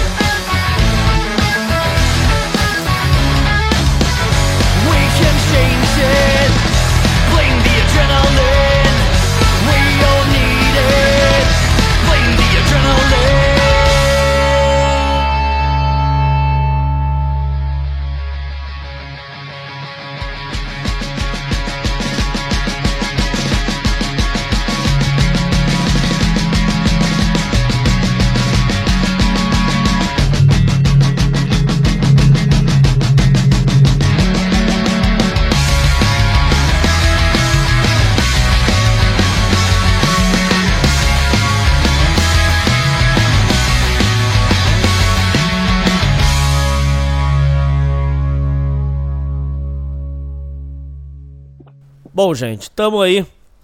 Programa Alô Ouvinte aí pra vocês. Hoje eu tô trazendo aí um ouvinte que tem uma história interessante. Eu tenho muita história relativa ao assunto que a gente vai debater. Hoje nós temos aí um ouvinte que, lamentavelmente, passou pelo estelionato é, religioso que é aplicado por muitas igrejas aí, picaretas, eu tenho muita história disso. E eu queria, queria informar, dar uma, uma, uma informação aqui para os ouvintes que eu, eu tinha prometido que eu ia trazer o Profeta Nervoso. Existe um, existia um canal chamado Profeta Nervoso que denunciava coisas erradas da Igreja Universal. E esse canal Profeta Nervoso ia gravar com a gente aqui. Só que o, a, a, a Universal, através do, do, do Edir Macedo, entrou com uma ação, ingressou uma ação contra o Profeta Nervoso. O YouTube apagou todo o canal dele, hoje você não acha mais. E, e aí o, o Profeta, de medo do processo, apagou tudo, apagou o WhatsApp, apagou tudo. Hoje você não consegue mais achar esse Profeta Nervoso, ele sumiu. De medo. De tanta perseguição que fizeram com ele. E ele mostrava a, as coisas erradas da Universal. Então hoje aí nós estamos trazendo aí o ouvinte, o Rod, que vai comentar sobre isso. Fala, Rod. Fala, Hernani, beleza? Fala, galera aí, beleza? Tranquilão, Rod. Rod, você comentou comigo. É, eu tenho muita história sobre isso aí, viu, Rod? Tenho, hoje vai ser um falatório desgramado aqui, porque eu tenho muita história. É, eu tenho uma história horrorosa sobre esse, esse povo aí. É. É, você falou que a sua mãe foi vítima do que é chamado de estelionato religioso. Sim. É, é, o profeta nervoso até usava um termo para isso aí. Uhum. Ele usava é, vítima do. Ah, não vou lembrar, mas ele usava um termo para isso aí. É, como é que. Desde o comecinho, bem do comecinho mesmo, como é que foi essa história, Rod? É que na verdade foi assim, o, o Hernani. É, a, não foi, o estelionato foi meio que um pacote completo, cara. Que foi desde financeiro até psicológico. Entendeu? E começou, nossa, tem mais de 15 anos que isso aconteceu. Tipo, tava passando. Inclusive na época, 15 anos, então você tá falando que é mais ou menos, mais ou menos aí 2004, 2005, a, a, a porque do, dos anos 2000 até ali uns 2000 e pelas minhas contas, me corrija se Uhum. estiver errado, dos anos 2000 até ali uns 2013, 2012, as igrejas, as igrejas evangélicas estavam bombando aqui no Brasil, né? Tava, Bombando mesmo assim. Tava, e até hoje em dia isso bomba, cara. Cresce, tá- tem cada denominação de igreja que eu nunca vi na minha vida, cara. Até me Teve perde. uma época, Rod, não sei se você pegou essa época, Ah, que tava uma, uma farra, um, um, escárnio com a, com a religião, Hum. que o cara pegava assim, abria, tipo assim, fechou um bar. Aí o cara ia lá e, tipo assim, alugava lá, o cara não, o cara não, não sabia nada de Bíblia. O cara abria lá, ah, essa aqui é minha igreja. Uhum. É? Pode vir aqui que eu vou, vou ensinar pra vocês a, a Bíblia tudo. O cara não sabia de nada. Tipo assim, um Zé Mané, um, um cara qualquer. O cara abriu o fundo de casa, assim. Era uma farra desgramada essa Uhum. É. história da, da tal da igreja. é igreja de garagem, cara. Aqui tem muito disso até hoje. Fecha aqui, aqui no bairro mesmo onde eu moro, fecha um, uma academia, um lugar assim, tem um uma um- fecha assim um lugar, um estabelecimento antigo que tinha e coloca uma igreja no lugar. É bem é bem corriqueiro isso. Uma farra desgramada, hein? Nossa, pra, pra pegar dinheiro qualquer um qualquer um vai, né? Mas aí você falou que a a- a- o problema começou há 14 anos. Como é que foi desde o começo? Vamos lá, Rod. Então, cara, foi assim. É, tá, é, a famosa isca deles, né? Tipo, tá passando por problema financeiro, é, enfim, é, relacionamentos, essas coisas. Minha mãe também tinha acabado de divorciar com meu pai e tudo. Tava fragilizada. Tava, tava bem. E também a nossa vida aqui também é bem. A vida dela também foi bem sofrida, porque ela cuida da mãe dela camada desde os 15 anos de idade, então. É. Tá bem pesado assim as coisas, entendeu? E não tinha um norte, não tinha uma coisa aqui. Tem uma. Tinha, né? Aquela agora. Hoje ela faleceu, hoje em dia já é falecida. Uma amiga da família aqui, amiga da minha avó, que apresentou essa igreja pra ela, né? Sei. E levou lá tudo, aí foi bitolando, porque essa senhora era bem bitolada mesmo, entendeu? Foi Sei. levando, foi levando. Aí acabou bitolando nisso aí e foi embora, cara. Foi ladeira abaixo. De lá pra cá. E aí você. Vamos assim, desde o começo. Hum. Ela começou com aquela, aquela insanidade, aquele desespero, aquela bitolação mesmo? Como é que foi? Sim, começava a ir nos cultos. tipo, primeiro ia tipo duas, três vezes na semana, tipo naquela sessão de descarrego lá que tinha, dava aqueles bicho louco gritando com a mão pra trás. Essas coisas que aparecem na televisão aí. Pode falar qual que era a igreja? Era a igreja universal? Você Era. pode falar ou não? Se não puder também, falo, não, não fala. Falo tranquilamente, é universal mesmo. Igreja universal. Aí foi, vo- você, a sua mãe conheceu a Universal, aí entrou naquilo lá. Ô, ô Rod, eu tenho tanta coisa pra falar com você que eu não sei nem se vai dar tempo, cara. Eu tenho muita coisa pra te contar. É, tá, vamos, vamos começar por, por partes aqui. Certo. Diz que chega lá, Hum. é, eles começam a querer. Não sei se foi o seu caso. Hum. É, você fala a sua experiência. É uma história que você tá com o capeta e que tem que tirar o capeta de você. Já é uma estratégia de, pra deixar o cara é, é, submisso aquilo lá. Sim. inventa que você. Não é assim ou não? Como é que foi essas suas histórias lá? Vamos lá. Não, é que comigo eu não fui tão afetado assim. Quem foi afetado mais foi minha mãe, mas eu não sei o que, que acontece, não sei se é hipnose. Eu não- Eu não sei, cara, porque com a minha mãe, minha mãe tinha um negócio doido lá, os bichos doidos lá, manifestava, né, que fala, né? E dava assim do nada. Às vezes até, aí depois que ela começou a ir pra essa igreja aí, até aqui mesmo, acho que foi umas duas vezes que aqui em casa mesmo ela teve esses surtos assim. Foi bem tenebroso. Mas peraí, a sua mãe chegou a descer as coisas nela? Sim, é que já, já foi em centro, já foi nesses negócios, então mexe, né? Deve mexer, né? Ah, meu Deus do céu. Por isso que o povo fala pra não mexer com essas coisas, cara. Mas, Ô, então, gente, é- pra que, agora eu vou falar uma coisa pra quem acredita em Deus. Quem estiver escutando ouvinte, que estiver escutando, que acredita em Deus e acredita no nosso Senhor Jesus Cristo. Uhum. Isso, isso que eu vou dizer agora é só pra quem acredita no nosso Senhor Jesus Cristo. Quem não acredita, ignora daqui. Gente, a Bíblia é clara, não mexa com espíritos. Esse negócio de mexer com espírito não presta. Você mexe lá, desgringola tudo, dá tudo. Eu, eu conheço história disso aí, ô, ô, ô Rod. Uhum. Negócio de mexer com isso aí não presta, cara. Pode Sim. falar. Então, é, a religião em si, meio que dependendo do que tu, do que tu, do que você acredita na religião, eu acho que não prejudica, nem no espiritismo. Mas como era, já- ela já puxava mais pro lado mais pesado, né? Batia tambor, dançava, os caramba, então acabou afetando, né? E também eles mexem muito com o psicológico da pessoa referente a, a esse tipo de coisa. Eles são bem, eu acho nessa parte eles são bem hipócritas, porque eles falam, ah, você que é de igreja católica, você é de espírita, que você é de umbandista, pode vir, então de portas abertas. Aí todos os cultos deles, eles falam que é, eles têm um preconceito danado com pessoas de, principalmente de, de umbanda, sabe? De qualquer coisa é macumba, é trabalho, é vida, vida andando pra trás, não sei o que, essas coisas que pra chamar a atenção das pessoas, entendeu?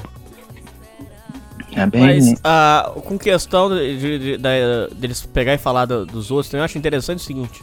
Hum. A principal crítica que eles fazem, é, ao- por exemplo, vamos dar um exemplo, ao catolicismo, Hum. é que eles dizem que é, o católico é adorador de imagem.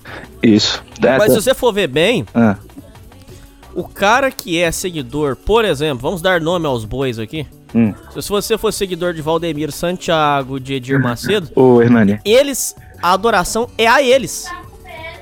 Então, Hernani, pra, só pra um adendo, a minha avó, que é a camada, ela é fissurada no Valdemiro Santiago. Então, Mas você entende? A adoração é a eles. Teve uma época que o, o Valdemiro Santiago tá vendendo a fronha. É. É, fronha abençoada. Pô, É, mas você tá falando que você- tá falando que você é inteligente. Você tá falando que você é inteligente porque você não adora o santo, mas você adora um homem, cara. De É, carne então, e osso, cara. é, esse Valdemiro aí, ele fala que é. é tu vendo, só. Aqui um. Vira e mexe, eu vejo na televisão, ah, o Deus do Valdemiro Santiago, o Deus do Valdemiro Santiago vai me curar. Minha avó vive falando isso direto, cara. Tipo, tu fica até com vergonha alheia. de- Tu não sabe nem o que responder mais, de tanto que eu já falei, meu, esse cara não presta, esse cara é um. Um farsante, sei lá, cara. É um falso profeta. Nossa, meu, esse cara aí lá do outro lado, a caderneta dele vai vir pesada, viu? é complicado. complicado. Mas aí, beleza. Aí a sua mãe entrou e aí ela começava a dar umas. abaixava as coisas nela, então? Sim, mas era mais lá, era mais corriqueiro lá na igreja mesmo. Em casa foram poucas vezes assim. Tá, olha, caralho, Rod, você contou um negócio pra mim que eu. Eu nem podia contar no programa, mas agora que você levantou a bola, eu vou ter que falar um negócio pra você muito sério. Hum. Diga. Gente do céu, eu não vou citar nenhuma igreja, mas o Rod, Hum. uma vez, disse que tava uma barulheira debaixo de uma igreja. Uma igreja evangélica, não sei qual é. Hum. Tava uma barulheira. Aí diz que acionaram a pol- Olha só o que eu vou te contar, gente do céu, isso é muito grave. Isso é pra quem acredita. O Rod, tava uma barulheira embaixo de uma igreja evangélica. E o- os, os pessoal de, de mercearia, dessas coisas, tava achando que podia ser é, noia, drogado que tava morando lá. E aí queria, lógico, chamar, acionar a polícia pra tirar. Nossa. Ô, ô Rod, você acredita que quando a polícia arrombou o porão, era tipo um porão e tava lacrado esse porão. Você acredita, Rod, que quando a polícia estourou, é, diz que lá embaixo tava um pessoal é, fazendo como se fosse assim uma. Como se fosse um, um xamã espírito, Aí que diz que aí a polícia foi lá, eles conversaram, apaziguaram tudo, mas aí diz que o povo falou assim: ah lá, ó, os capeta que entra. Aí, aí o povo falou: por isso que o capeta entra lá, na, só entra na igreja. Por que que o capeta não entra na rua? Porque eles estão chamando o capeta pra eles tirar. E, e, e, É. e- e falar pro povo que eles são heróis. Olha a maldade do povo. Caraca, cara, se isso só for tu ver- real, cara. É só, é só tu ver pela lógica, né? Pode muito, pode muito, o capeta pode muito bem entrar no, no Trump, no, no Bolsonaro aí, pô, no Lula eu duvido, né? No- no- no- É. Eu não duvido, mas piadas à parte, pode entrar em qualquer, até pessoa, qualquer pessoa poderosa aí, cara, e desgraçar o país inteiro, porque vai entrar no, no pobre coitado pé rapado que dá dinheiro pra eles dentro da igreja, entendeu? A conta não bate, cara. Tem, tem cabimento, então, essa história. Lógico que tem, cara. É, eu, eu, eu tenho minhas dúvidas se, é, se eles mexem com hipnose, se é com alguma, alguma coisa de manipulação mental que eles usam, ou, ou é combinado, cara. A maioria, a maioria das vezes, pelo menos a, a maioria das vezes que eu percebi, né, nem dedução nem nada, mas o que eu percebi que na televisão é tudo armado, cara. Chama meia dúzia, paga meia dúzia ali pra ficar no meio ali, chama na televisão, ah, qual é o teu nome? Ah, sou o, o, Zé, o capeta Zé Carioca. Aí fala, ah, o que, que você tem? Ah, sou isso, isso, isso, vou arruinar a vida dela. Tipo, tudo combinado, cara. Tanto, tanto que você falou bagulho de droga, é, agora eles estão, principalmente na Universal, eles pegam, chamam o cara que é, finge que é ex-drogado, né? Tá lá manifestado, tira o capeta do cara lá, meio que tirou o cara, curou o cara do vício. Aí pega, é, dá um cigarro pro cara, ah, tá com vontade de fumar? Não, não tô. Ah, tá com. Aí dá uma latinha de cerveja, ah, quer beber? Não, não quero, perdi a vontade. Teve um caso que o cara levou até cocaína no meio do altar, lá no meio da televisão, da, da- do É, eu programa sei, lá. eu sei. Meu, Inclusive, ô Rod, tem um, um, um ex-usuário de crack que o Profeta Nervoso trouxe. Ex-usuário de crack mesmo. O cara morava na rua com, com fotografia, com tudo. Você vê que o cara tá detonado. certo. Ele falou que aqui, tem, tem um, profe, um, um, um pastor, que eu não vou citar o nome, vou pedir pra você não falar. Que ele tá na televisão aí falando que. É esse aí mesmo que você tá falando. É esse é aí. esse mesmo. Mas eu- até- não, mas não fala o nome dele, não. Não, Não, não, não, sei. Tanto que rola até um vídeo aí, Aí- de zoeira aí que o cara chegou, pô, te conheço, tu não me lembra de mim? É, eu- É, então, é, eu sei. Aí, ô, ô Roger, é, tem um cara que. O, o Profeta Nervoso chamou um cara pra analisar. Hum. Ele olhou pra cara desse pastor que tá falando aí, porque esse pastor disse que. Esse pastor disse que ele usou todas as drogas, Hum. que ele morou na rua, que não sei o que, e que a, a, a igreja X lá. Aí vamos lá, eu vou ter que falar, a Igreja Universal curou ele, tá bom. Esse É. o ex-usuário de crack pegou, olhou bem pra cara dele e falou assim: Cara, esse cara nunca usou droga na vida. Porque olha a dentição dele, é perfeita. O dente do usuário de crack não é assim. Ah, o rosto do usuário de crack, pode ver um usuário de cocaína ou crack. Ah, é, costuma se gerar aqui. É, é, buraco na face, o cara fica, o cara fica diferente, Sim, o a- rosto muda. Ataca Não o tem, ele sistema. fa- da e- e o próprio cara falou, Rod. O cara falou, falou, não tem como esse cara ter sido usuário de droga. Não tem como, isso é impossível. Essa versão aí cai pro chão. É, droga, que nem um remédio forte que tu toma. Vai acabar afetando alguma coisa do teu corpo, vai acabar estragando teus dentes, tua pele. É, é uma droga, uma, uma química. Não tem como a pessoa não, não ficar bem com usando droga, cara. Não é impossível. Pelo menos na, na- na- no, no corpo. No corpo, na mente, não tem como, cara. E até, não sei se eu vou poder falar isso, se você quiser censurar depois. É que é o seguinte, teve um caso, era bem pequeno, que minha mãe levava bem no comecinho mesmo, quando ela tava começando aí. Ah, antes da, aqui, aqui a igreja, ela tem uma catedral, né, no, no bairro, um bairro nobre aqui da cidade. E a- a- só que antes era uma igrejinha pequena mesmo, de, de, de galpão mesmo. Sei. E eu lembro que teve um caso que teve um cara lá que entrou, entrou lá falando, ah, vocês são mentirosos, sabe, no meio do, do culto lá. Tava todo mundo na, na- O pastor tava pregando lá a, a passagem da Bíblia.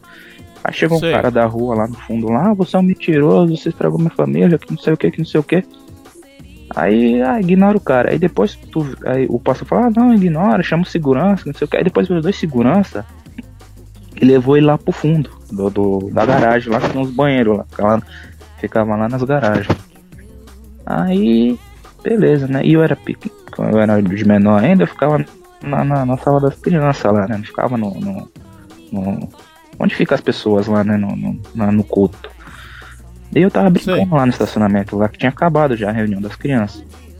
Aí eu levo, aí estavam, tinha dois caras levando o cara, esse cara pro banheiro, que eu tinha reconhecido o cara, levando pro banheiro e começou a interrogar o cara no banheiro. Do nada, eu não sei se foi pra intimidar o cara, não sei se foi de verdade. Só, cara, eu vi que o cara, antes de estar no banheiro, tirou uma, um- o ferro da cintura. Entendeu? Aí tu vê um barulhão de tiro dentro do banheiro, pum, sabe? Na, num tiro Que abafado. isso? Aí não sei se foi pra, pra intimidar o cara, deu um tiro na privada no, no cesto de lixo pra intimidar o cara, ou se foi real, entendeu? Hum. Depois desse dia, comecei a acordar assim e ficar com medo de ir pra pra essa igreja aí. Aí minha mãe me Sei. levava arrastado, me levava arrastado, não querendo ir, não querendo ir.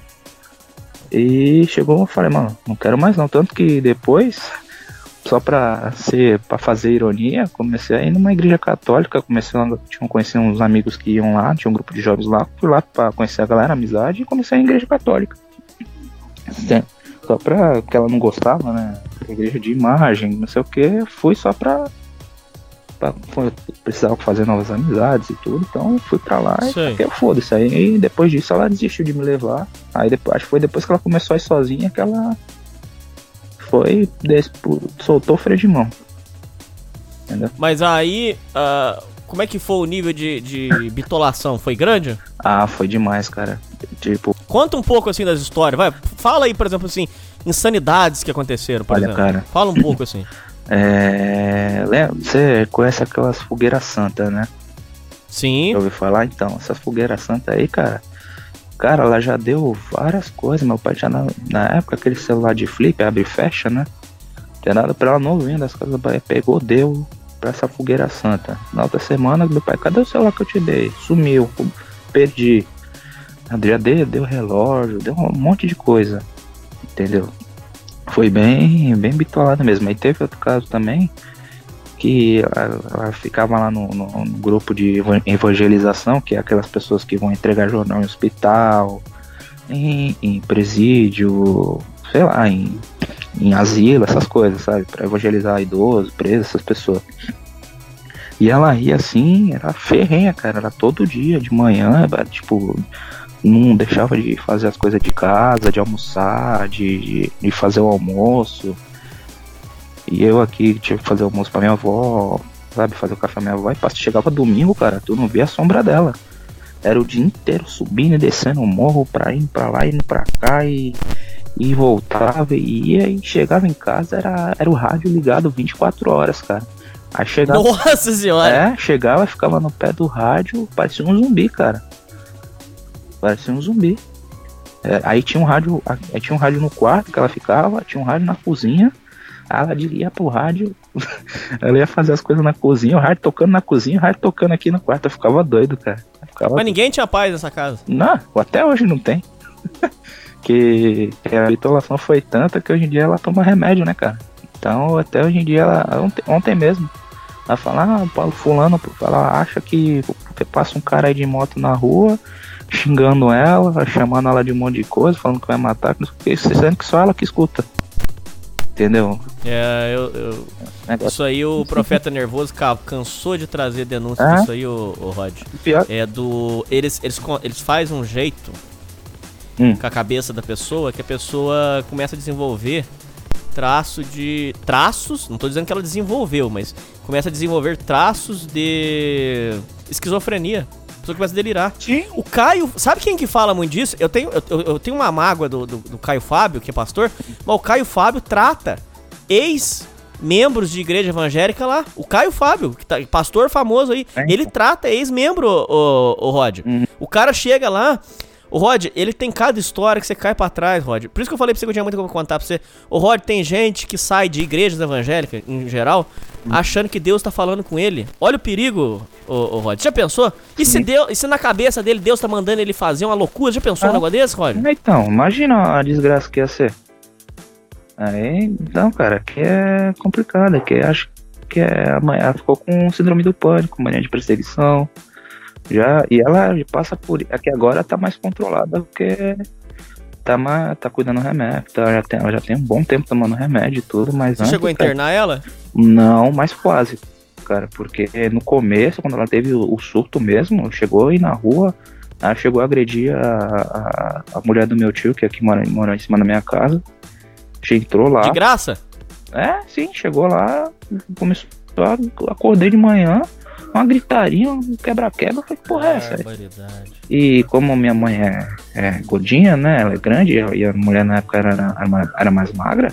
Pra se defender, ela empurrou ela. E ainda e nessa ela se machucou, porque ela caiu em cima do.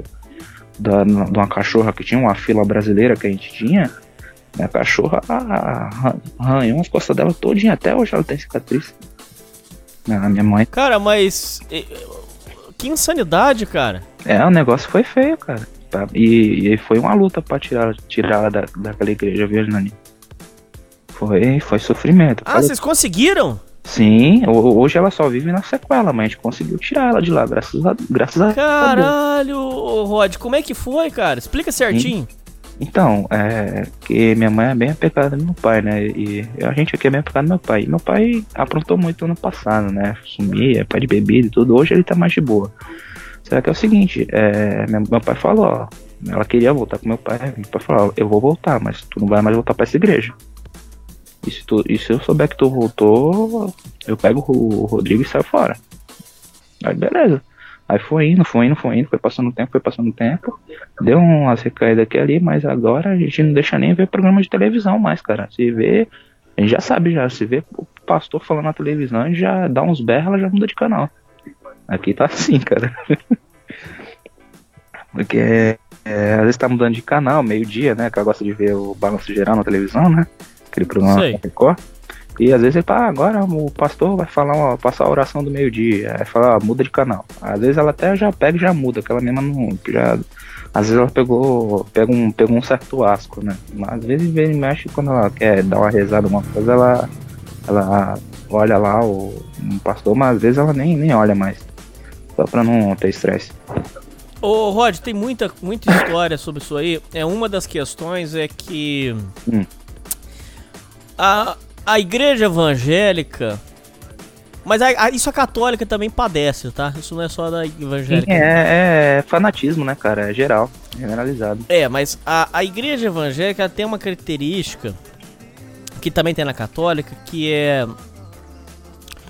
gera-se uma, uma, uma hierarquia ali dentro. E às vezes a pessoa fica bitolada naquela hierarquia, porque é o seguinte, às vezes a pessoa é muito solitária, tudo entra naquilo lá. Por exemplo, ela já começa a, ser- a sentir parte daquilo. Aí, por exemplo, ela, ela já ela começa a fazer faxina. Aí ela começa a se tornar membro da igreja, porque ela faz a faxina da, da- do final, por exemplo, da Certo, igreja. concordo. E aquilo começa a virar uma vida que a pessoa tem. Eu acho que é aí que o cara embarca de cabeça. O cara entra naquilo porque ela começa a virar a vida dele. Então, por exemplo, Aham. é um cara que nunca teve é, nenhuma amizade, nada. Aí de repente ele começa a. Vamos, vamos, dar um, vamos dar um exemplo aqui pra você. O cara começa a fazer a faxina de final de semana da igreja, por exemplo. Ele começa a ver a importância nele. As pessoas estão admirando ele. Ah, ah, fa- Discorre um pouco sobre isso. Sua mãe também começou a viver a vida da igreja, começou a ser parte daquilo lá. Cara. e só faz um. Eu pedi só pra você fazer mais um comentário que você já É. viu como é que o povo disso aí é maldoso. É às vezes porque tá vendo que um tá subindo mais que o outro, já quer, já quer dar rasteira, aí começa a fofocaiada, maldade. Fala, faz um comentário analisando tudo isso aí Vamos sobre a, a vivência de igreja. Fala aí, ô, ô Roger. Correto, então, eu- ô Enani. Praticamente o que tu falou, tu meio que descreveu minha mãe em muita coisa. É mesmo? Sério, porque assim, é, ela entrou lá, né? Começou assim, aí ficava pra limpar a igreja depois do culto, começou a fazer uma amizade aqui e ali e tal. Aí foi passando o tempo, ela, ela entrou pra esses grupos de. de, pô, de organização, né, da igreja. Eu não sei muito bem. Tipo, de ficar separando, separando aqueles papelzinhos que entrega, separar aqueles azeites. Eles davam uns vidrinhos com azeite dentro. Essas- essas- esses negócios que eles fazem pra entregar para as pessoas, né? De azeite, essas coisas. Aí depois é, subiu, foi fazendo amizade, ela entrou pra esse grupo de evangelização. Que eu falei, que ela dia nos lugares e tudo. Só que a ambição dela, pelo que eu reparei, é- ela queria ser obreira. Porque a obreira lá é meio que uma, uma patente abaixo do, do pastor. Pastor, de pastora lá. E ela queria ser obreira, porque queria ter uma, sei lá, um nível de espiritualidade maior, não, sei se era por causa de ego, não sei.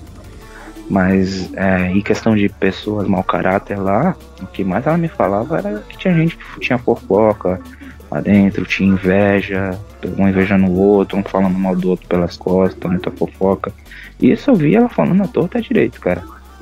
Principalmente nesses lugares de igreja aí, cara. E ainda mais é. Ia. Que mudou. Que agora é uma catedral, né? Essas catedrais. Tipo esse Templo de Salomão aí, só que é uma versão. Digamos, uma, uma versão slim do, do, do Templo de Salomão aqui na cidade, né? E. Sei. E, e é mais pessoas com mais grana, né? né? Pessoas mais, mais, mais bem, de vida, tudo. E falavam lá que as pessoas eram. E, e essas pessoas vi- às vezes estavam no meio lá dos grupos de, de- dos grupos gerais lá. E era uma fofoca, uma inveja, um falando mal do outro. Ah, a pastora isso, a pastora aquilo, a obreira assim aqui, a, a obreira assim assado. Uma maldade, né, Rod? Era um falando mal do outro. Eu falei, meu, que, pra que serve essa igreja então, cara, se for pra ficar fofocando?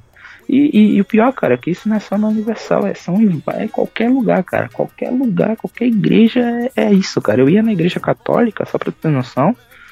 É, era uma fofoca era também, da, as velhas lá da, da- das igrejas lá, ficavam babando, babando o ovo do padre lá. Era a mesma coisa. Mesma coisa, Nani. Não muda muita coisa, não. E aí começa a, ter essa vivência dentro de igreja, amizade de igreja. Co- O povo fica frequentando sua casa. Conta um pouco disso aí. Então, antes iam lá, iam, aliás, vinham aqui só pra ficar fazendo oração, jogando, nossa, a, melecava a parede toda aqui com azeite e ficava uma gritalhada e uma oração. Meu, eu não aguentava ficar em Ai, ai. Nossa, eu não aguentava ficar em casa, cara. Era uma, era uma desgraça, cara. Só um, um parênteses aí, cara. Tem uma doida aqui que é, que é a minha, a minha madrinha, ela mora aqui do, do lado da minha casa, né? Vizinha de muro. Um, ela é daquela, eu não sei se é quadrangular, presbiteriana, não sei, aquelas igrejas lá, aquelas mulheres que não pode nem andar de, de calça, tem que é tudo andar de vestido. Sei. Então, uma, parece que ela trouxe uma mulher aqui, né, que, a- que, a- que, ela, que meu padrinho faleceu ano passado. Depois que faleceu, trouxe uma, uma amiga dessa igreja aí. Ela fica falando glória a Deus o dia inteiro, cara. Gritando. É, é loucura. É mesmo? Opa! O barato é louco, cara. Ah, com relação a per- perdas financeiras, você falou um pouco só, queria que você falasse mais. Quanto de dinheiro foi nisso aí? Conta um pouco das insanidades que foram feitas. Ah. Conta um pouco de história disso aí. Eu quero ouvir relatos assim. Vamos lá. Olha, de perda financeira, cara. Deixa eu ver se eu me lembro, que faz muito tempo, bicho. Eu tenho cada história horrorosa, cara, que eu tô guardando alguns, porque eu tenho cada história feia, pra... meu amigo. Pô, história Ah. de da pessoa ir trabalhar de graça, tipo assim, vendendo as coisas pra igreja, vendendo aí as coisas pra igreja, tipo assim, uma semana trabalhando de graça e vai lá e entrega tudo, cara. Tipo, Ah, opa. Alô? Nani? tá me ouvindo? Opa, agora tô. Deu- deu- Pode continuar. Não, tá tudo que tá falando aí, cara. Pode continuar aí. Não, é. é, é tipo assim, a. É. A pessoa trabalhar uma semana de graça Hum. pra igreja vendendo as coisas, entendeu? Pra chegar lá e entregar Ah. tudo na Universal. Tipo assim, umas coisas, umas insanidades assim, sabe? Ah, o que eu lembro, cara, que meu pai, meu pai ficava doido, é que minha mãe, meu, minha mãe pegava dinheiro escondido da carteira dele quando ele, ele recebia. Aí pegava o dinheiro, pegava nota de 50, nota de 100 e, e levava, cara. E quando meu pai falava, pô, cadê o dinheiro que tava na minha carteira? Eu não falava nada. Aí quando descobria, levou pra igreja. Entregou muita coisa em Fogueira Santa? Nossa! Se, se, se desse, já tinha tocado fogo na casa inteira por causa dessa fogueira aí, viu? Tanta coisa. ai, ai, ai. Faz algumas menções honrosas, assim, coisa que você lembra que, que ela chegou a fazer? Olha. Hum, Questão de financeiro ou no geral? Financeiro. Financeiro? Deixa eu ver. Ah, teve esse caso aí.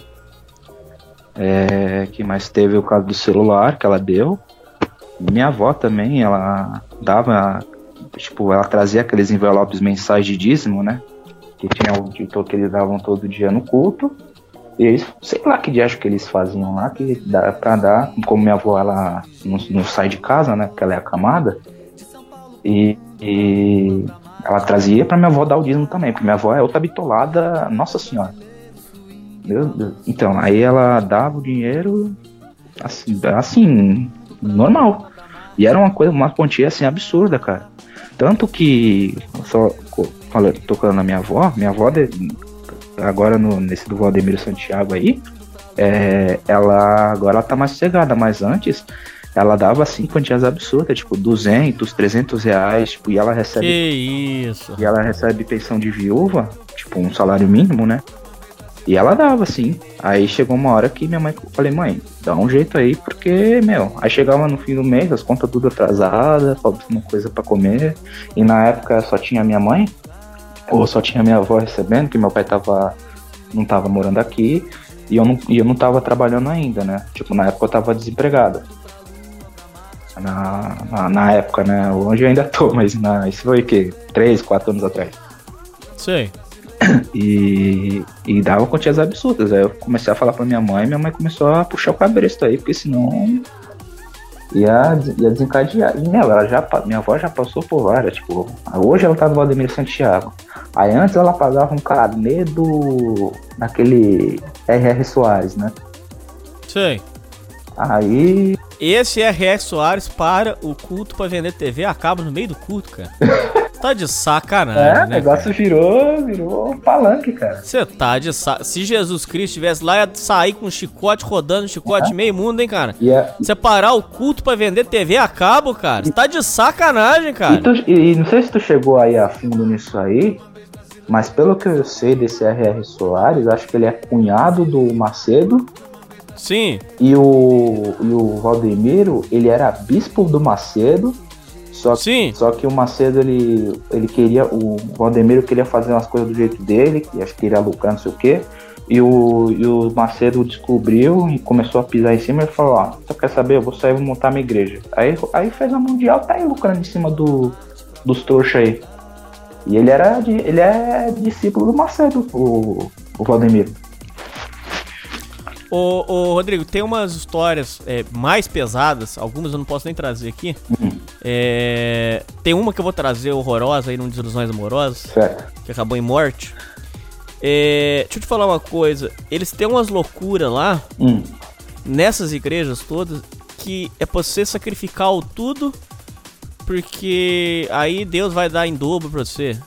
Aí tem um vídeo que tá rodando, não é- você sabe, você sabe que eu não tô mentindo, porque você viu o vídeo que eu tô Certo. falando. Certo. Aonde o, o, o pastor da Universal falava assim: Você tem carro? Carro zero? Entrega agora! Entrega a chave, dá a chave aqui agora. É, você tem é, moto? Dá a chave aqui agora. Vamos ver. Quem tem coragem de fazer? Incentivando o povo a fazer isso. E aí tem um caso é, numa igreja, Hum. Eu não lembro, eu acho que era Universal, mas não posso garantir. Uhum. Aonde o desespero tava tão grande, Rodrigo, Uhum. que o pastor tava falando assim: é, entrega o seu tudo. Qual que é o seu tudo? Se o seu tudo for o dinheiro do ônibus pra você voltar pra casa, entrega. Entrega o seu tudo. Aí eu tava conversando com esse cara no bar, que ele tava me contando isso, e ele falou assim: Eu até pensei em entregar, mas aí como é que eu ia voltar pra casa? Aí ele ainda pegou e falou assim ainda pra mim, vê se pode, Rodrigo. Falou assim pra mim, eu até pensei em entregar, porque o pastor falou que ia pra entregar tudo, mas eu fiquei com medo de não ter como voltar pra casa. A não ser que Deus fizesse um milagre e na hora que eu estivesse saindo, saindo da igreja, viesse um vento tocando e me desse o passe do ônibus. Eu falei assim, cara, para com isso, cara. É, ia, chamar, ia chamar o Uber pra, pra casa, né? Deus. Brincadeira, viu, cara? Mas é bem isso mesmo. Acho que eu vi esse vídeo aí, que tá, tá até no, no grupo lá, não sei. Que é, É. falando, ah, deixa essa porcaria do carro aí, essa lata velha, esse, esse carro aí não dá coisa nada, Deus vai te dar outro, alguma coisa assim. É, aí teve aquele famoso vídeo do, do Macedo, bem antigo pra cacete, que ele tá lá no, no barco dele lá, aí estava ensinando os pastores lá, ah, tem que ser assim, ou dá ou desce. Tem que, É. fazer, tem que cobrar mesmo. As pessoas que se não, se não der dinheiro, não vai pro céu, esse negócio. Ah, esse fogo de palha aí também, cara. Teve outro também do, do Marco Feliciano, acho que rodou até na época das eleições aí Sim. que, que, que um, um tava lá cobrando lá, na, fazendo esse, pedindo as ofertas lá, né? Fazendo oração, aí teve um, um, um fiel lá que deixou o cartão de. Não sei se foi cartão de débito, cartão de crédito no altar. Aí ele olhou Sim. assim, pô, você deixou o cartão de crédito e não deixou a senha? Como é que eu vou usar isso Por aqui? isso que Deus não ajuda. É, então, é, por isso que Deus não ajuda. É isso mesmo.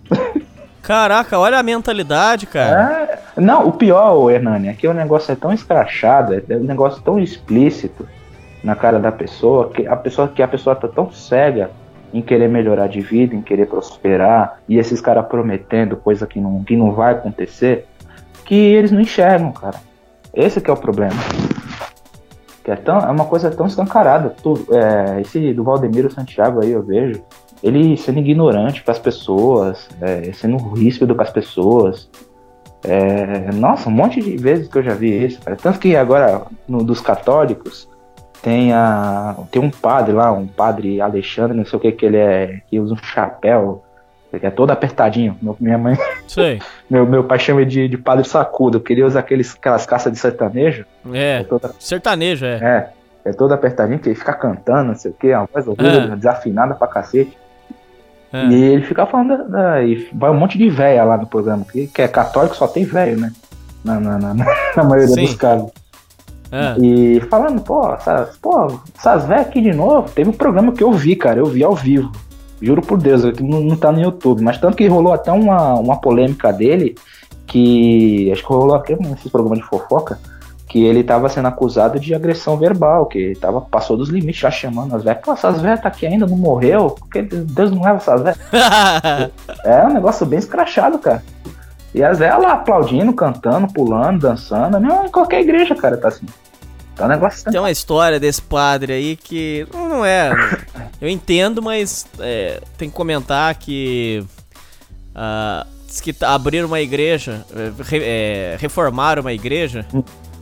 Aí diz que ia chamar ele pra fazer a, a- cantar, fazer um show pra inaugurar a igreja. Aí o povo pensou assim, né? Na inocência. Vamos convidar ele, porque é, é padre, né? Pra inaugurar, é, pra, pra reinaugurar a igreja. Pô, ele vai cobrar só um cachê módico aí, né? Só um valor simbólico aí, mil, dois mil reais, né? Nós somos tudo pobre aqui. Junta cada um pouquinho aí, né? né, Paga aí uns dois mil reais pra ele vir. Chegou na hora, era 40 mil reais um show dele, cara. Pô, que isso. O povo, ca... o povo caiu até pra trás. É, vai achando, cara. É, Vai achando que é, que é só que é só dadismo que, que vai ter vai ter padre vai ter padre e pastor assim ao seu dispor.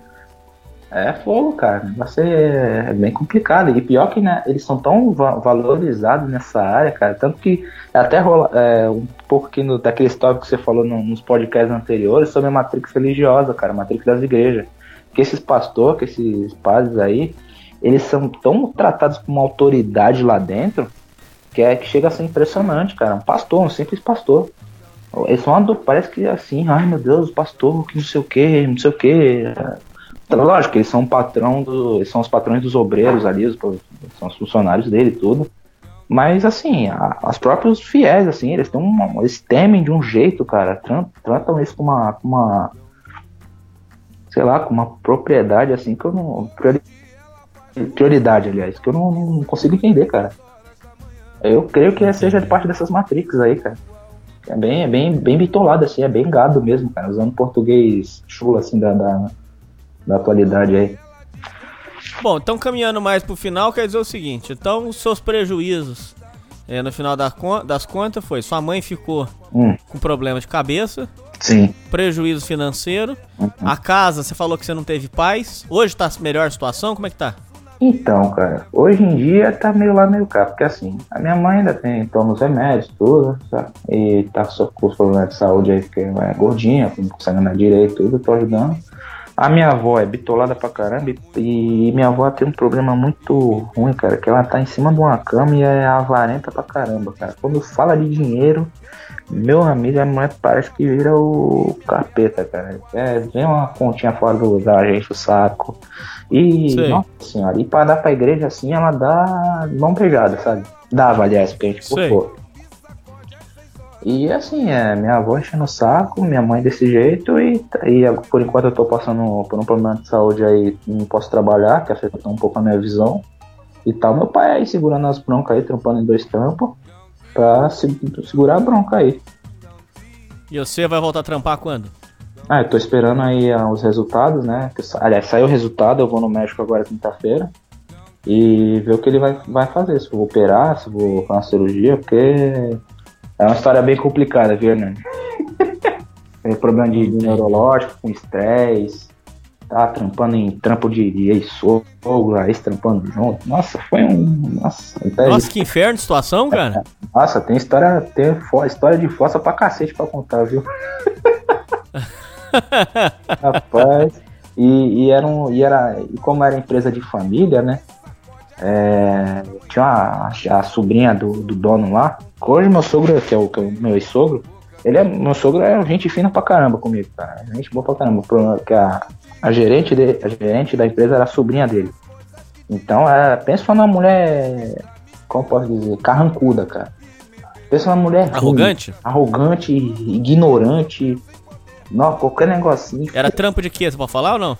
É da área portuária, sabe? Fazer a documentação de, desses tratamentos de pallets. Ah, despachante. Não, não. É, já trabalhei com despachante também, sou da área. Mas eu trabalhei nessa empresa de fumigação, Spurgo. Não sei se tu conhece. Sei. É, Sei. de, de ia, nas, ia nessas fábricas aí, pô, é fumigar os pallets lá. Com, com, Sim, sim, eu conheço. Manda- Porque senão ele apodrece. Isso, apo- apodrece, dá bicho, essas coisas. Trazer praga, né? Controle de praga. Uhum. E eu fazia os documentos lá, né? Os certificados. E quando errava, e qualquer, qualquer negocinho errado, aí ela dava um probleminha com o caminhão lá, que os caras iam levar os, o. tra- fazer- Você já levava fumada. Não, ela, ela- ninguém, todo mundo rodava na mão dela. Aquilo ali era um estresse desenfreado. E eu, na época, eu tava precisando de, de trampo, né? E era um estresse desgraçado, cara. Teve que aguentar. Nossa, aí chegou uma hora que eu espanei. Comecei a ter dor de cabeça, dor de cabeça, dor de cabeça. E tava começando a tomar Advil de pirona e não passava. Chegou um dia lá que eu tava sozinho no escritório, cara. Minha cabeça começou a doer, a doer. Aí, eu- aí sabe quando você não aguenta mais, começa a vomitar de dor? Sei. Eu, tava- eu cheguei nesse ponto. Aí eu liguei pro meu chefe, ô, ô fulano, não tô aguentando mais aqui, tô abrindo o bico e vem buscar, cara. Pelo menos me deixar no pronto-socorro. Aí ele me deixou no pronto-socorro lá e foi indo. Aí tanto que passei depois, o, o médico não, não achou, operei a cabeça, não adiantou nada, tô passando em outro, porque o outro médico foi incompetente, eu tô passando em outro, em outro eu fiz um exame mais detalhado, aí vamos ver que vamos ver que se passa, né, cara? Mas você já descobriu Ah, o seu hoje- problema ainda não? Então, o primeiro médico diagnosticou que eu tava com hidrocefalia. Que quando, quando, quando, que é o, quando o líquor do cérebro produz muita, muito, muito líquor, a Sei. glândula, e isso acaba us- gerando hipertensão no cérebro. E é por isso que vai e, e dá acusação de um falso tumor cerebral. Isso vai causando inchaço, dores. E isso afetou um pouco o- no- a, minha, a minha visão. Tanto que eu mexia com o computador, enxergo quase tudo embaçado, não consigo ler direito. Na rua, a claridade, pareço um vampiro, não enxergo quase nada na rua. É Sei. com- complicado, cara. Agora eu tô indo nisso aí pra ver se melhora. Aí as dores da- deu uma amenizada, né? Tá doendo bem menos, mas ainda tô com problema de visão, né? Eu tô, mais, tô indo mais pra resolver isso aí. Tá meio fudido ainda. Sim, sim, já tô há dois anos com isso, cara. Porque eu tô- é, que é SUS, né? Tudo, Tá afastado ou não? Não consegui a- a- afastar porque nessa empresa aí eu não trabalhava fichado. Então deu aquele tempo lá que mais de um ano não pode. Mais um ano trabalhando sem ser registrado, ele não, não consegue computar. Eu tinha feito a perícia certinha, passei na perícia, chegou na parte burocrática lá, falar não pode porque deu problema de qualidade de, de recolhimento do, do INSS. Aí tomei no, no cu. Até tentei brigar lá na, na defensoria pública e tudo, mas não deu certo. Aí tô, tô aí, eu derivo, né? Fazendo um biquinho aqui, Então você tá um ano passando aperto. passando a perto. Aí agora eu tô correndo atrás, tô na dependência do SUS, né, cara? Pra ver se melhora aí pra correr pra frente aí. Rapaz, mas sua situação tá feia demais da conta, cara. É, tem muita história pra contar, viu? E a, e a ex-mulher, por que, que não deu certo com ela? Ixi, essa foi uma das, né? Não, mas essa última agora foi a maior, né? Foi a cagada maior. É, então. É, é que na verdade foi, não foi a última, foi de penúltima. Porque eu namorei com essa menina em 2011. Hum. Eu Tinha, tinha, eu tava, tinha largado a escola uns três anos, porque tinha pro- problema na escola lá tudo. Aí eu tava namorando com a menina, aí, não, aí falei, ó, vou voltar a estudar. Aí ela começou a implicar, implicar, implicar. E o namoro já tava uma bosta, tudo. Aí até fingiu que tava grávida pra não, pra não terminar o namoro. Aí consegui descobrir que tava Nossa. zoando. Aí eu peguei e fui pra escola. Voltei a estudar, Sei. fiz supletivo. Tava, tinha parado no segundo ano. Aí eu fiz o segundo e terceiro, né? Um ano. Uhum. Isso foi em 2011. Aí nesse ano conheci a, conheci a menina. Aí foi legal tudo. Na primeira semana já, já veio falar comigo, já interagiu tudo. Já, deu nem um mês, a gente já tava se pegando tudo. Aí foi passando o tempo, tudo e tal. Aí terminei o meu ano, né? Passei de ano e ela ficou, porque ela tava no segundo ano ainda, normal. Aí ela ia fazer o terceiro. Aí foi passando o tempo, tudo. Ela começou a ficar estranha. Começou a ficar meia, meia, meia, meia distante e tal. Aí depois veio com, a- com, as, com as coisas, falando que. Ah, tô me sentindo sozinha lá na escola e tal. Depois que você saiu, não tem mais a tua companhia. Eu não falo com ninguém lá. Aquela era meio isoladona assim. Aí entrou um doido lá na sala dela, tudo, que, que esse, esse moleque, a menina tinha essa, essa minha ex tinha amizade com a, com a amiga dele, com a namorada. Tinha amizade com a namorada dele. Aí, beleza, teve, a gente ia nesses eventos de anime e tudo, né? Aí a gente se conheceu lá, né? ah, preciso te apresentar o fulano, que ele é legal, que não sei o que, ele namora tal. A namorada dele era é amiga minha que eu não via faz tempo. Aí a gente se conheceu nesse evento de anime. Aí deu umas duas semanas, essa menina me chama no, no Face na época. Bem no começo, quando o Face estava bem no começo ainda. Ah, você, eu tinha acabado de chegar no trabalho, aí eu podia acessar o Face no computador, né? Aí, aí a mensagem, a mensagem dessa menina. Você sabia que a sua, que a sua namorada tá, tá te traindo com o meu namorado? Logo, 8 horas da manhã, Ah. acabei de chegar no trabalho, abre a mensagem, tá a mensagem dessa. Eu falei, puta que pariu, não acredito. Aí eu fui falar, fulano, que, que porra é essa? O que tá acontecendo? Que porra é essa? Ah. Não, não, não é, não é, não é. Não sei o que, eu só eu tenho. Ah, cismou que eu traí ele, só que esse dia eu tinha. Como é que é? Eu tinha, tinha ido na casa dela, aí ela tinha saído, fiquei com ele, tava jogando videogame, aí ela voltou, achou que tava desconfiada, porque, porque o moleque ficou estranho com ela. Nossa, ela inventou uma novela do caralho. Foi passando o tempo, ela terminou comigo pra ficar com esse cara. E no, no final das contas ela tava afim dele. Ai, ai, ai. Isso foi em 2011. Aí foi passando o tempo, tá? Aí, esse, nossa, esse maluco fez o céu inferno com essa menina. Essa menina meio que pagou a penitência também. Aí foi, ela foi, levou ela pra Suzano, passou um tempo lá, depois foi pra Serra Negra, depois voltou pra cá. Aí, aí nessa, e nessa época eu tava bem mais gordo do que eu sou hoje, né? Aí eu fui, entrei pra academia, fui pra. Fui, fiz boxe, os caras, tava fininho.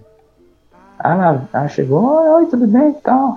Pô, meu pai tá abrindo uma empresa, que era essa empresa que eu trabalhei, né? Ah, meu pai tá abrindo uma empresa, tô ajudando aí, que você é sócio, que não sei o que e tal. Pô, vou marcar disso aí e tal. Eu já tava meio foda-se pra tudo, né? Já não, não queria arrumar ninguém. Aí peguei, saí com ela e tal. Aí ela começou a se segurar, que ela, ela meio que tava terminando com o moleque ainda, porque ela tava morando com ele, tava casado. Casado entre aspas, tava morando junto, né? Aí foi passando o tempo e tal, a gente saiu. Aí ela começou a dar em cima de mim. Tô chegando, foi no moral da história. Eu levei ela pro motel, comi ela. E, e ela tava com o dinheiro do cara ainda. E ela falou, ó, esse dinheiro aqui, esse motel quem tá pagando não sou eu, é o fulano. Eu falei, opa, então eu tô fazendo a vingança agora. Aí, o pior, cara, pior que eu fui, fui beta pra caralho, caí na lada de novo, aí a gente voltou, aí deu uma rolo do caralho. Aí ela fez a mesma coisa, terminou comigo pra ficar com outro cara, só que esse cara que ela tá é primo desse moleque que ela tava.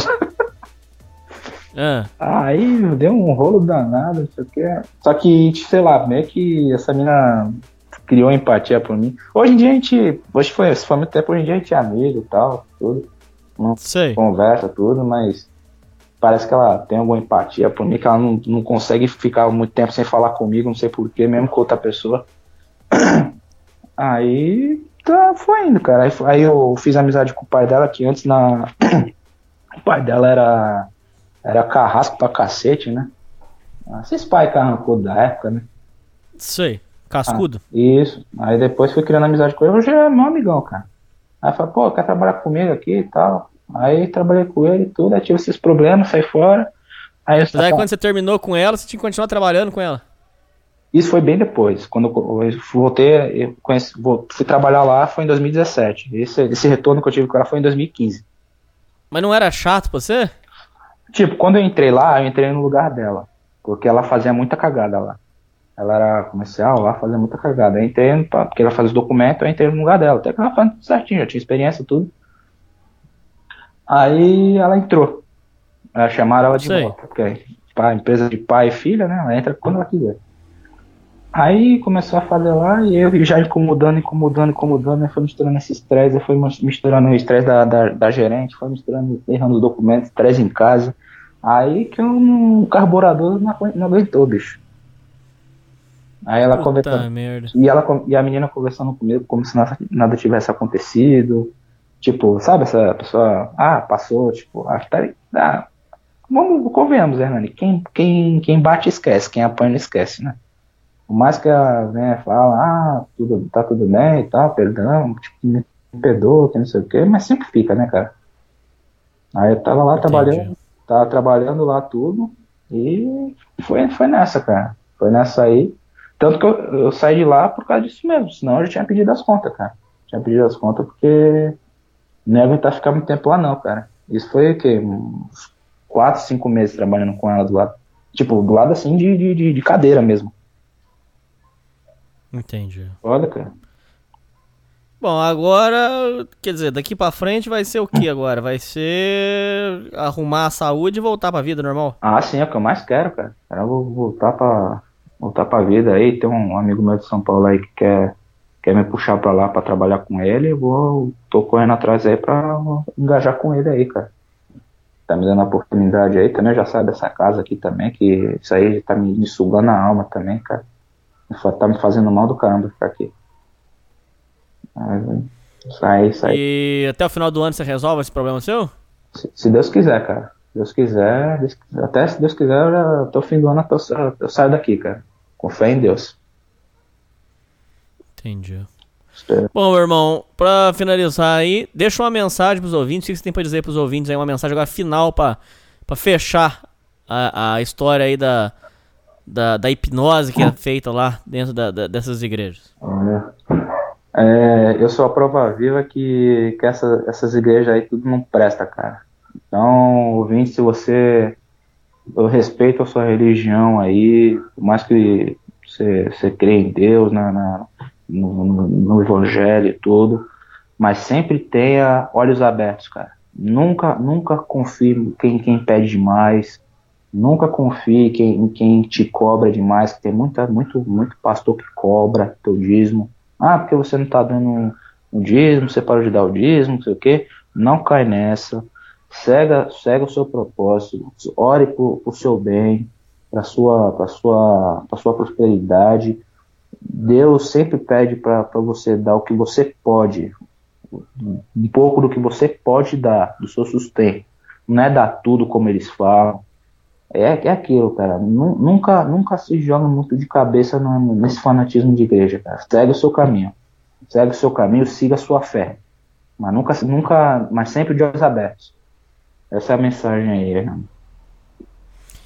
Bom, desejamos aí muita, muita paz, muita saúde pra você, que você resolva esse problema logo.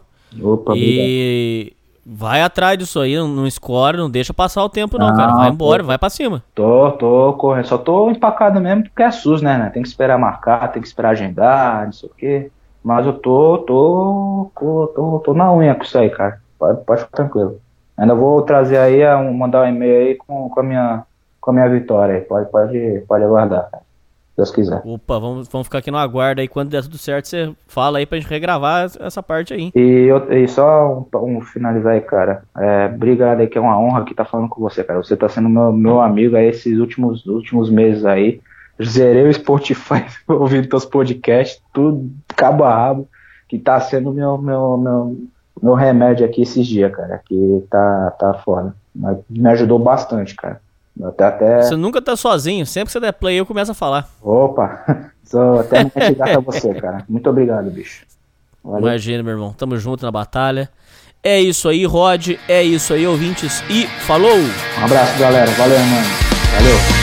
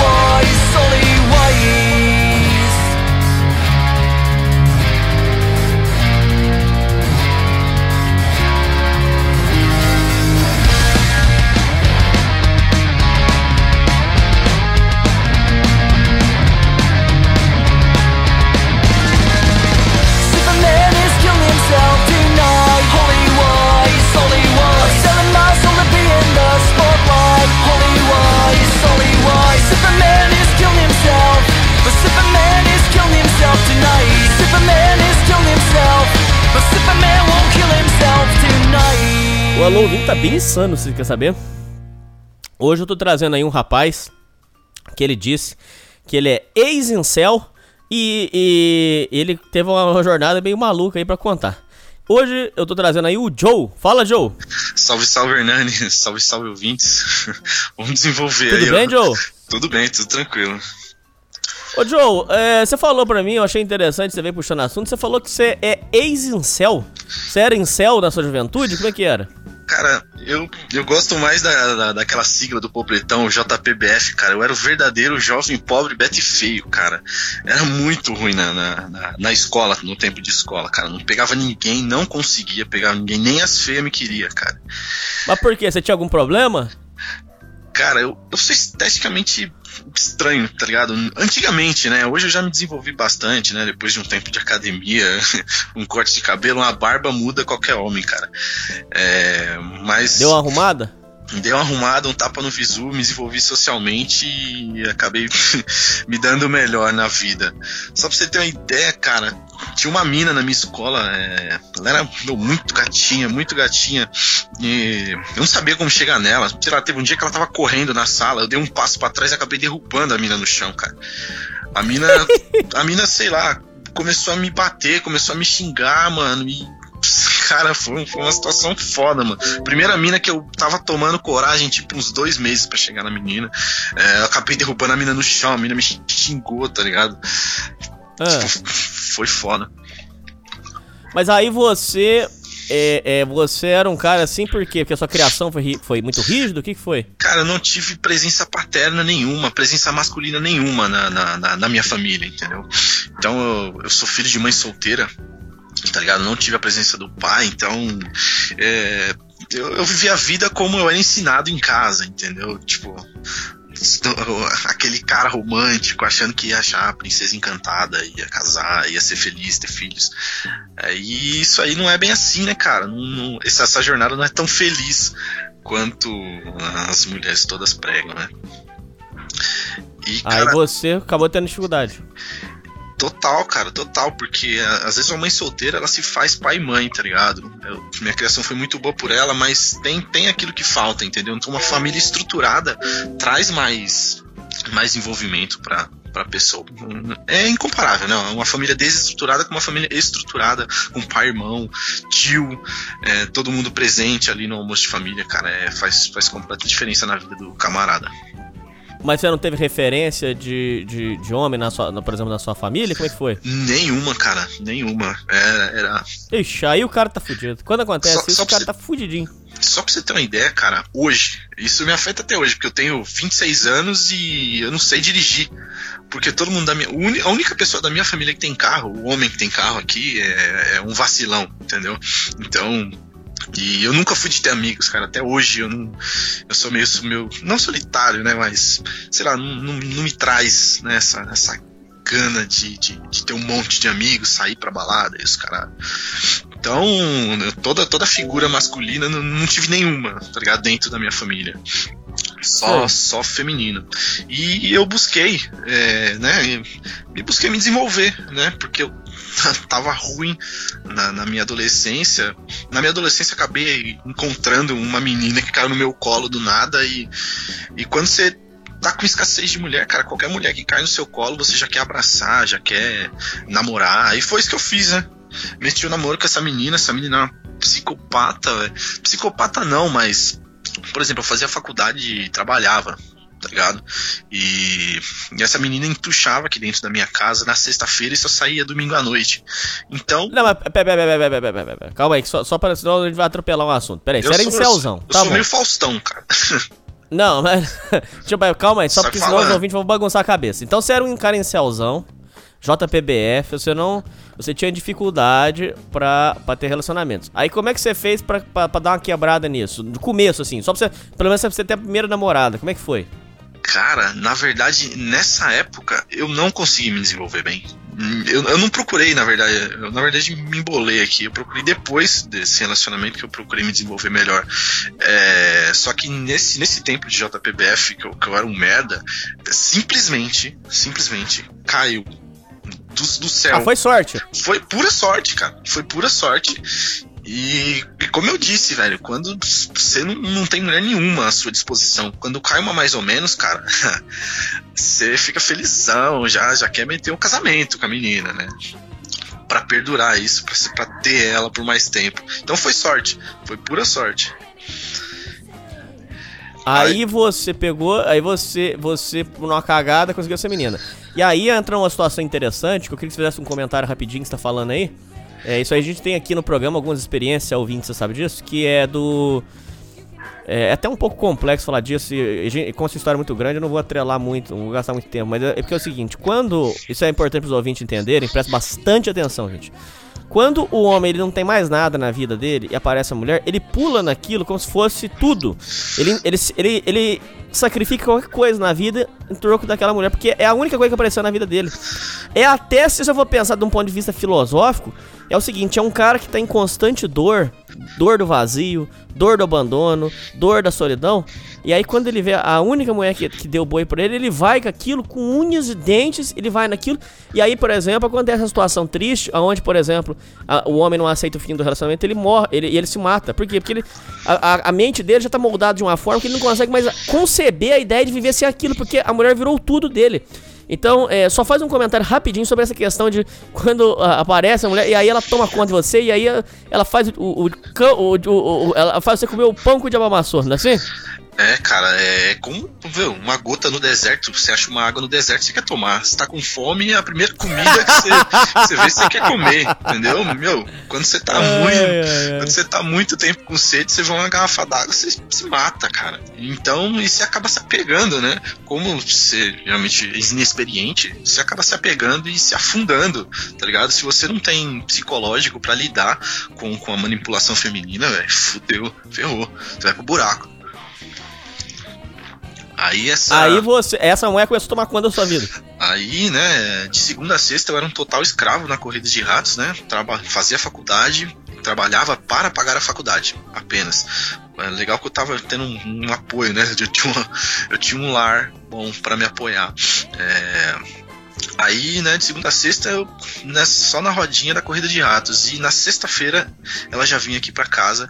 E era sempre aquela coisa, né, cara? Quero sair, quero fazer isso, quero fazer alguma coisa diferente. Ficava aqui, além de me alugar e me sugar emocionalmente, tá ligado? Ela tentava me sugar financeiramente, porque ela tava entediada aqui dentro. Tá ah, quero fazer isso, quero sair, quero fazer alguma coisa diferente. E eu já queria me livrar daquela situação. Essa situação durou três anos tá ligado? Três anos eu com essa mina. E isso foi me esgotando até uma hora. Que, e briga pra caramba, cara. Se pelo menos fosse tudo isso, eu ainda toleraria naquela época, né? Pela minha escassez, né? Pra ser muito beta. É, eu ainda ficaria com aquela menina se. se É, me perdi no raciocínio. Então, enfim, aí eu me tentei arrumar um jeito de terminar com essa mina. Aí sabe o que, que eu fiz, Hernani? Eu fui num site pornô chamado Flogato, baixei umas fotos de uma candanga qualquer, tá ligado? E meti no celular. E deixei meu celular bobeando em cima da mesa. Aí eu sabia que ela. Ah, você fez de propósito? Eu fiz de propósito, cara. Era, era... Você não tava aguentando mais? Eu não tava aguentando mais, mano. Eu não tava É porque a sua vida tava um inferno? Tava, eu, eu, eu não tinha tempo, eu não tinha um minuto para me dedicar a mim. Porque de segunda a sexta, é, Sabe com eu não tinha anos? tempo pra nada. Hoje eu tô com 26. Eu Não, tinha não, mas isso- na época. na época, com 10 18, 17, era por aí. E você por já aí tava 17. saturado? Já, cara. Já tava. Porque assim que eu fiz 18. Rapaz do Porque céu. assim que eu finalizei o ensino médio, já entrei na faculdade, entendeu? Foi uma faculdade privada e eu trabalhava de garçom pra pagar a faculdade privada. Então eu tava sem saco nenhum pra aturar um terceiro ano de relacionamento que todo fim de semana tem briga e ela quer gastar minha grana, quer sair, quer algo diferente. A Dondoquinha vem pra minha casa, né? E quer. é, quer rolê, quer comidinha diferente, quer ir no, no Starbucks, quer ir no Outback. Aí não dá, né? E, e ciúmes total. E, por exemplo, você quer. Você vai fazer um hobby, jogar um airsoft, um paintball, você quer andar de skate, você quer fazer uma coisinha.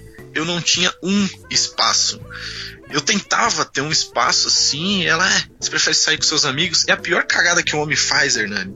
É levar a mulher pra rolê com amigo, cara. É igual levar bolo pra festa. Não, não, casa, não, não dá jeito. Não, e, e o problema não é nem esse. O problema é quando o cara, como a gente tem histórias aqui, sacrifica os amigos por causa do namoro. Aí quando o namoro termina, o cara não tem amigo, o cara já não tem mais família, o cara já não tem mais mulher, acabou, o cara perde tudo. Aí que o cara vai e dá um tiro na cabeça. Perdeu tudo na vida. E o cara, quando começa a namorar, cara, ele esquece realmente do círculo de, de amigos, cara. Pra mim. Não pode, rapaz. Pra mim foi até mais fácil porque eu já não tinha amigos, né? Eu tinha um ou dois que, que era amigo de firmeza mesmo, daquele que te empresta dinheiro, aquele que te tá nos momentos ruins mesmo. E nem. E eu, andava muito, eu tinha hobbies, né? Eu tinha. Eu andava de patins, cara, street, eh, fazia manobra em pista de skate. é, e eu queria sair, né? Pelo menos falava, meu, pelo menos um domingo, né? À noite, de tarde, e, eu não conseguia. Eu não tinha esse tempo, essa folga. Era só a, a, minha namorada me sugando emocionalmente e sugando meu financeiro. Aí eu dei um jeito de acabar com isso, né? Eu meti as fotos no meu celular, deixei meu celular bobeando, que eu sabia que ela fuçava. É, ela olhou, aí virou um pandemônio, porque na verdade eu tava esperando o motivo dela pra eu poder terminar com ela, mas aí eu já meti essa pra vazar. E aí eu consegui finalmente me ver livre, fiquei na fossa, na fossa por dois meses. Mas mesmo você, que- você querendo acabar mesmo assim, você ficou com fossa. Porque, velho, você acaba acostumando com a pessoa, né, velho? Você acaba, né, gostando. Porque, velho, era, foi minha, eu perdi a virgindade com ela, perdi o PV com ela e, né, você, puta, mano, né, fiz besteira, terminei mina, pensei em voltar. Não, ah, não, vou tocar minha vida. O sexo já tava ruim? É, tava normal, cara. Tava na rotina já, tá ligado? Hum, eu nu- nunca tinha experimentado nenhuma outra marmita diferente. É foda, né? A mesma mistura todo dia enjoa. Sei. Aí eu saí, né? Saí, só que, meu, te- teve até uma vez que eu fui pra balada sozinho, meu, uma merda, cara. A balada já é ruim, né? Você já desconstruiu a balada em alguns podcasts aí. E é ruim Sim. mesmo, cara. E principalmente se você vai sozinho, não faz essa burrada, cara. Se você não for bonito, você não vai entrar em círculo social nenhum, você não vai falar com ninguém, você vai querer sair dali e morrer, tá ligado? Aí foi que eu parei, sentei na internet e comecei, velho, a, a procurar conteúdo pra eu melhorar, né? Tá ligado? Aí, meu, eu baixei de tudo que tinha lá do Pua Base, PUA, ba PUA Base, sei lá. É, então você era entrou pro fórum. Pua. Eu, eu tentei, né, entrar pro Pua. Mas no Pua, cara, tem. Tem, tem umas que eles mandam você abordar, cara. Eles mandam você abordar na rua. Isso eu tive muita dificuldade. Tipo, caralho, mano. Mas é bom, é bom pra você ficar ligeiro, não é? ou bom, não? é bom, cara, mas. Beleza, um cara que não, não é desenvolvido socialmente, você vai lá pra Paulista fazer day game, velho. Não, não rola. Não, mas aí não, aí é doença. Então, era isso que os caras falavam. É. tinha até um. Acho que pra você se tornar, ter um selo lá no Base, você tinha que fazer um desafio de 30 dias. Aí era tipo, diga bom dia para cinco pessoas no primeiro dia. Aí depois, não sei se você já viu isso. Já, esse teste, esse isso? negócio aí é bom pra caralho. É bom, é bom, mas, velho, eu não, não consegui não. Aí, né, depois olha nos, nos olhos da pessoa e veja a cor dos olhos dela, né? E Aí, ó, não é bom? papel. É bom, mas, cara, mas eu não me dei bem nisso. eu não me dei ai, ai, ai. Sabe, sabe quando eu realmente comecei a me dar bem? Porque meu, Ah. eu ficava baixando um monte de conteúdo, velho. Até hoje eu tenho no meu HD externo, velho. Os, os caras da antiga, Chameleon, Adrian Vilar, esses caras agora, Copini. Eu tenho os cursos desses caras tudo. Mas eu não paguei, né? Eu comprei tudo no Mercado Livre por 10 real. comprei tudo no Mercado Livre por 10 real, velho. Ah, Os caras compram o curso, não gosta, e aí quer foder os caras, joga no Mercado Livre por 10 reais. Aí eu fui lá e comprei tudo. Falei, vou, É. vou comer isso aqui com farofa. E, Mas adiantou alguma coisa ou não adiantou nada? Mas Tem que ser sincero mesmo. Pode falar a verdade, aqui, aqui, né? adiantou, adiantou sim. E, Alguma coisinha resolveu, alguma coisa assim. cara, você tem que filtrar, velho. Porque tem muita coisa. Tem- é, mas é ruim, lógico, tem coisa concordo, que não é. funciona pra você. Lembra do The Mystery? O cara que começou Lembro. com o P-Way? Lembro. Eu lembro até que você comentou do Peacocking. Tipo, você vai na balada com a cartola e com óculos de, de sei lá, cyberpunk. Não funciona pra nós. Não funciona. É igual a Bíblia, cara. Você tem que trazer pro século que você tá e, e no contexto que você tá, tá ligado? Então. Concordo. Ele era da gringa lá, ele queria parecer um rockstar. Se você fizer isso no Brasil, você vai ser taxado de trouxa, tá ligado? No meio da Mongol. balada. Mongol. Tomando uma água aqui. Ah, então você tem que filtrar e o picoca em si funciona. É, Ah. então, aí eu comecei a consumir e, e eu. E cara. E aí eu comecei a focar mais em mim. Como o meu relacionamento me deixava muito preso, eu adquiri um monte de hobby, tá ligado? Então eu comecei a andar de patins, comecei a jogar airsoft, criei um canal no YouTube, comecei a dar aula de patins, virei Mas dá só uma pausa nessa história. Só uma, um pausinha só pra você fazer um, falar um negócio. Essa fase é gostosa, porque quando. Eu sei perfeitamente o que você tá falando, eu já passei por isso. é, E eu sei do que você tá falando. Que é quando você. a minha- com a minha primeira companheira, eu tive esse choque de realidade que é. Porque na verdade, assim, Joe, eu. Eu até quero que você fale sua versão. Eu nunca, na minha mente. é, Isso eu quero gravar no futuro pros ouvintes. Eu nunca tive uma visão de que eu posso ser feliz sozinho. Eu nunca tive essa visão. Essa, essa visão lapidada. Que existe felicidade estando sozinho.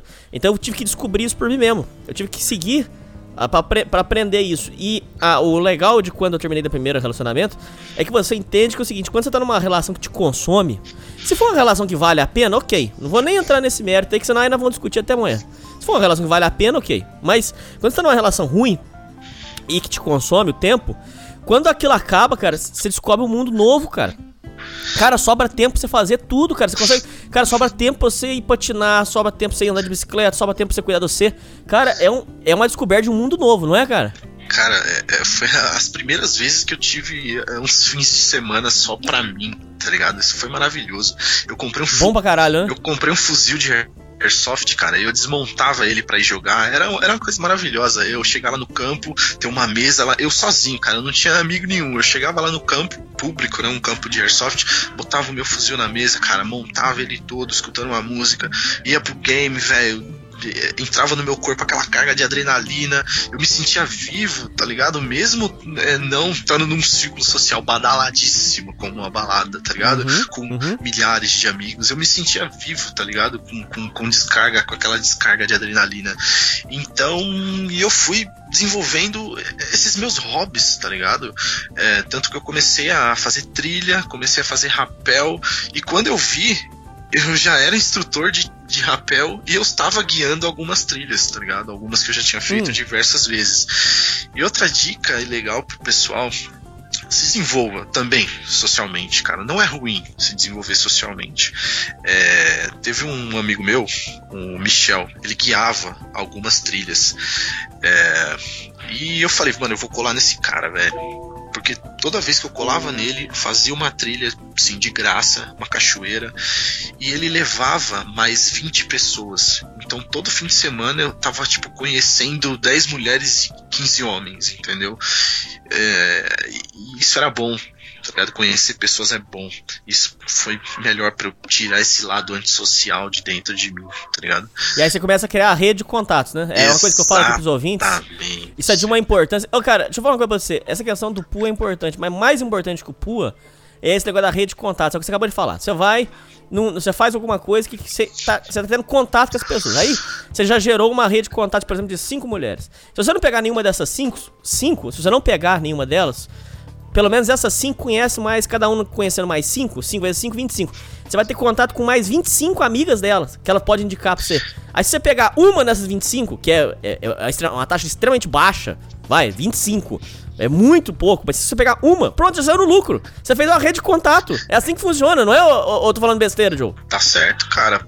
Por exemplo, se cada fim de semana você conhecer cinco mulheres, cara, não de conhecer assim, de dar em cima, mas você tem um hobby, que nesse hobby você conhece 10 mulheres, 5 mulheres por fim de semana, velho. Com certeza você vai começar a falar com uma, você vai brincar com a outra, você vai arrumar o contato. Daqui a pouco você tem, velho, seu WhatsApp tá cheio e você consegue desenvolver ali. E, velho, e foi isso que aconteceu comigo. E eu até dava Isso aí chama dica- pasto. Pasto. Você vai, você vai administrando ali, não é? Aí entra, entra uma, aí sai a outra, é, o- é o pasto. É as codorninhas, eu chamo de codornal. Que eu, Ah, é, cada um chama de um nome, tem gente que chama de contatinho também. Eu peguei isso do, do, do tiozão, tio Michel. É, aí, aí eu comecei e eu chegava pro Michel, e ele era, mano, ele era da igreja, é, muito feio. Eu, eu falava pra ele, falava, né, ô Michel, você tem um, um artifício muito bom, cara. Você é, um, é quase um mestre social, você é o líder, você tá em posição de líder de 10 mulheres e 15 caras, cara. Você tá guiando uma trilha. Velho, o que você pode Eu dava essa dica pra ele, né? Que eu que tava aproveitando, na verdade. Eu ia todo fim de semana fazer trilha com ele, mas na verdade pra fazer esse network, né? Conversar com a galera, trocar ideia e, e farmar alguma, alguma codorninha. ai, ai, ai. Aí eu dava essa dica pra ele, falei, cara, você é um líder, cara, todas aqui estão te vendo como um, um, um alfa liderando um, um grupo, uma matilha, velho, nu- numa trilha, aproveita isso. Aí ele, não, não, que não sei o que, não é bem assim, e ele sempre adotava uma menina e começava a chamar de amor na trilha. Eu falei, Michel, não faz isso. Aí já era. É, é, Ele, é, ele adotava uma mina, sério, sério mesmo, Hernani. Ele chegava pra, pra menina e falava, ah, amor, vem cá, que não sei o que, e ajudava ela a trilha inteira, bajulava a trilha inteira uma mina. Ah, totalmente aleatório e começava a chamar de amor ou amore. Isso me dava uma, uma raiva. E eu só farmando as codorninhas e ele ficando na mão, né? Eu só, só botando em prática ali. Que eu também tava ali em posição privilegiada, né? Eu era quase o assistente do guia da trilha, né? Aí foi Sei. foda. Teve uma vez, Hernani, que ele convidou quatro amigas da igreja dele pra fazer uma trilha. Sei. E ele falou pra mim. Ele teve essa besteira de falar isso pra mim. Ah, tal, tal dia, tal horário, eu vou lá fazer a trilha com as meninas da minha igreja. E aí no dia quem tava lá, eu Aí pronto, aí você mandou pro gol. falei, vou farmar alguma, né? É da igreja, mas não, não é totalmente santa, né? Falei, vou farmar alguma. Tinha uma velha, uma menor de idade e duas daorinha. Falei, opa, tô no lucro, tô no lucro. Show. Chegando, quando a gente tava voltando da trilha, cara, a mina ela tava de calcinha e sutiã, molhada, voltando da trilha. Aí ela passou na minha frente, eu falei, ó, pode passar, né? Com você na minha frente eu ando mais uns 10 quilômetros. Véi, esse maluco me olhou, mano. Esse maluco me olhou, o Michel olhou pra mim como se eu tivesse feito uma. cometendo. Tivesse cometido um pecado capital, tá ligado? Ah. Eu falei, nossa, mano, não é pra tanto. Aí ele me chamou de canto e falou, mano, por que, que você falou assim com a menina? Ela é da igreja, né? É, aí ele começou a conversar comigo e falou, ó, essa menina aí, é, eu pedi ela em namoro no altar da igreja. Eu falei, Michel, Ai, ai, ai. você não fez isso, Michel. Você pediu a menina em namoro no altar da igreja. Eu falei, é, eu pedi ela em namoro. E ela recusou, tá ligado? E deu um toco nele na igreja, na na frente de todo mundo, tá ligado? Sei. Aí eu falei, não, mas isso aí não tem nada a ver não, bola pra frente. E aí eu, muito amigão, farmador de, de mulher do amigo, né? Hum. Comecei a trocar ideia com a menina no WhatsApp. E não é que eu furei a menina, Ah, meu Deus. não é que eu desci a, Mas aí você sacaneou o seu parceiro, pô. Ah, cara, aí teve, teve até um- uma ocasião peculiar. É, depois que acabou essa trilha, eu comecei a conversar com essa menina no WhatsApp, né? Aí eu sou muito bom de texto, né? Devido a uns cursos aí, né? Aqueles cursinhos de text game. Tava desenvolvendo bem no WhatsApp com as meninas da trilha. Sei. Aí, aí comecei a desenvolver com ela. Aí ela mandou uma frase, tipo, de putaria, assim. Falou que ia me mandar uma foto, não sei o que. Eu printei, tirei o nome dela, né? Printei só umas duas frases, assim, dela. E mandei pro Michel, pra, pra, pra eu ser mais filha da puta ainda, né? Agora que eu, que eu fui, fui bem filha da puta. Mandei esse print pro, pro Michel. E falei, olha, é de uma das meninas lá da trilha. Aí ele, não, mas quem foi? Quem foi? Foi a fulana? Foi a ciclana? Eu falei, Michel, calma. Toda mulher tem sensualidade, quer ser desejada, não importa se ela é crente, não importa se ela é evangélica. Cara, toda mulher quer ser desejada, cara, não importa. E essas minas da igreja, principalmente, porque ninguém fala putaria pra elas, ninguém fala besteira pra elas, porque acha que elas são uma santa, a Virgem Maria.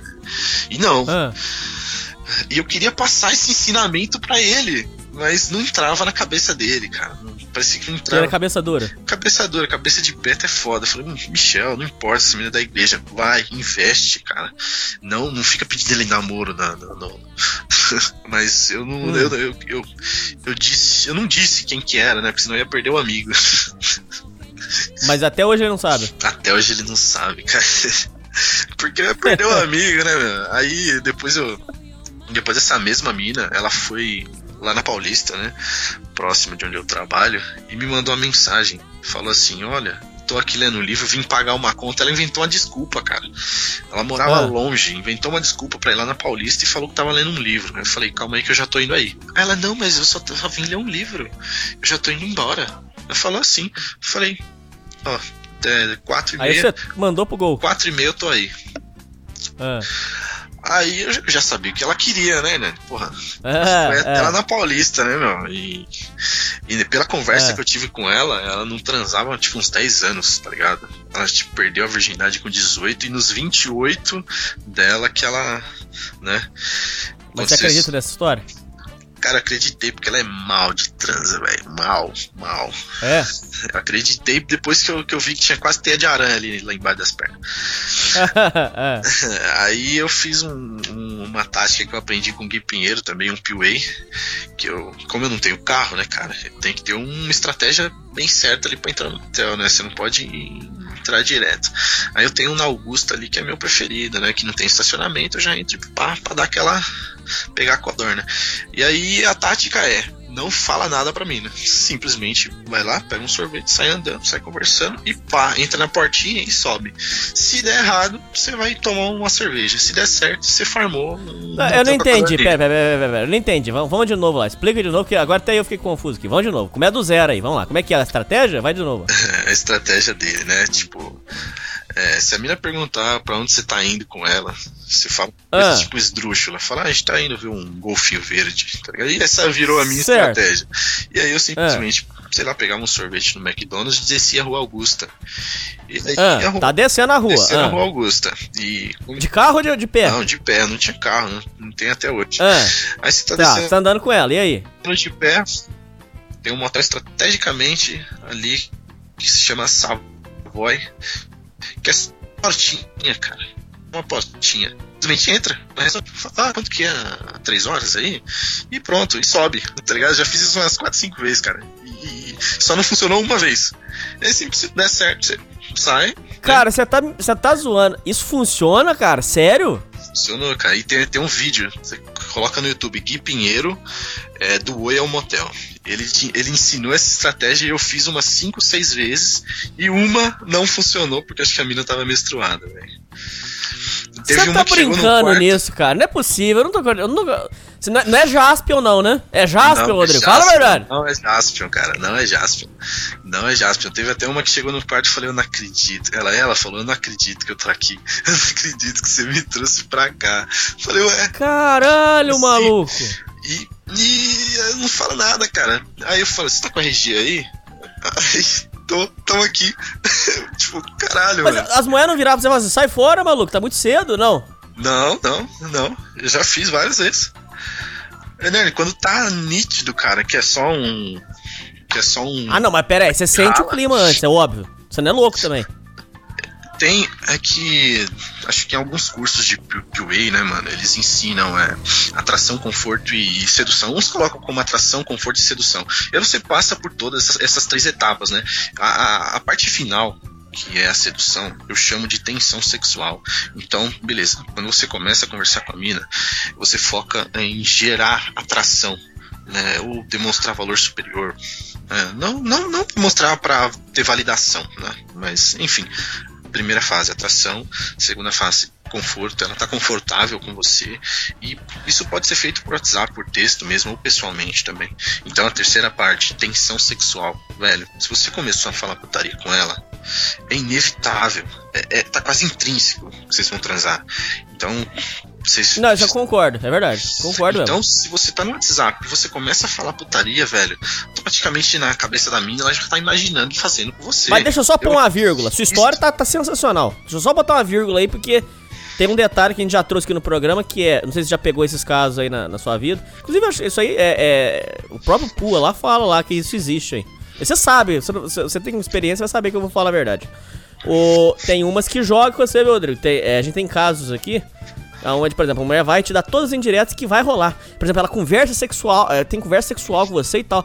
Aí na hora que você vai, então vambora, então, vambora, vamos, vamos, vamos, vamos, vamos. Aí na hora que vai, ela vai, não, não, pera aí, você tá indo muito rápido, eu quero ser só sua amiga. Quer dizer, tem uma hora, tem uma hora também que falha, viu?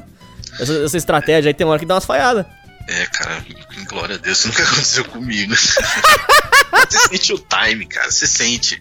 Velho, quando você chega na, na- passa por essas três fases certinhas, assim, e você tá na última fase da tensão sexual e você conseguiu gerar uma tensão sexual legítima, velho, você sente, velho. Não, não, não, não tem como. Então, depois que da tensão sexual já é certo que ela transaria com você ou, ou hoje ou amanhã, entendeu? Então você já, já partia para essa estratégia e isso funcionou algumas vezes. E, e teve um. Eu, eu te falei, né, que eu comecei a, a fazer esses cursos PUA, e aí eu falei, ah não, vou tirar o ano de 2016 ou 15, não lembro. Vou tirar esse ano, para de 1 de janeiro eu vi a quantidade máxima que eu consigo pegar de, de mina, assim, diferente, tá ligado? E eu vou planilhar. E aí eu comecei nessa noia de planilhar, planilhar, e eu vou fazer, eu vou fazer. Eu te mandei, você nem chegou a ver, né? Não, mas é, era, era que você comia ou que você pegava só, dar uns beijos? Os dois. É, lembra? Ah, não, os dois valia, legal. Os é. dois, é. E eu vi lá, você tem 67. É, acho que é 63. Então, só te explicando. é, Em um ano. em, em um ano, de, um- de 1 de, de janeiro até dezembro. E. Só explicando, o The Mystery tinha aquelas nomenclaturas de KC, PC e FC. Você lembra disso? Só para contextualizar para os ouvintes, é, o The Mystery, né, quase o pai da, do PUA, da sedução, ele colocava essas nomenclaturas como KC, Kiss Close, né, como fechamento com beijo, né, pá, Fucking Close, que é FC, fechamento fodendo a menina, ou PC, que é Phone Close, pegar o, o telefone da menina. Então, na minha planilhinha tinha até lá, né, se era KC, ou se era FC, então essas linhas, né, que você falou de 63 linhas da planilha, na verdade, de um ano, 365 dias, eu passei 63 dias na companhia de alguma mina, tá ligado? Ou dando UFC ou KC. É, ou beijando ou comendo, é isso. Exatamente. Ou eu pegando, vim encontrar com ela só pegando, ou comendo. E foi bom. Foi, cara, foi um ano agitado. foi um ano agitadíssimo. E isso não quer dizer que eu peguei 50 minas diferentes, né? Acho que foram 16 diferentes. né? E repeti alguns dias, né? Geralmente na sequência. Teve semana que, meu, a galera aqui de casa foi viajar, deixei uma mina aqui quatro dias, né? Uma dessa mina da planilha, uma chinesa, na verdade a chinesa. E aí depois deixei minha ex, que eu peguei também nessa planilha. Deixei dormindo aqui em casa uns dois dias. Depois eu peguei mais uma e deixei dormindo aqui em casa mais uns dois dias, cara. Mas sua mãe não ligava pra você trazer mulher pra ir? Ela não sabia que ela tava viajando, ela tava em Minas na época. Acho que ela ficou um mês em Minas, tá ligado? E eu, e eu tava aqui só deixando as minas dormir aqui em casa. E eu ia trabalhar e deixava ela aqui, tá ligado? Ficava tirando foto, Sei. mandando pra mim, pô, coisa maravilhosa. Opa, mexi no microfone aqui. Aí teve uma história legal também dessa planilha. Foi uma, uma chinesa que eu conheci no Tinder. Kim, o nome dela. Não vou falar sobrenome, né? Vai justificar, porque é um nome complicado. O nome dela era Kim, cara. Eu conheci ela no Tinder. Acho que no meio do ano. Não sei se foi agosto, julho.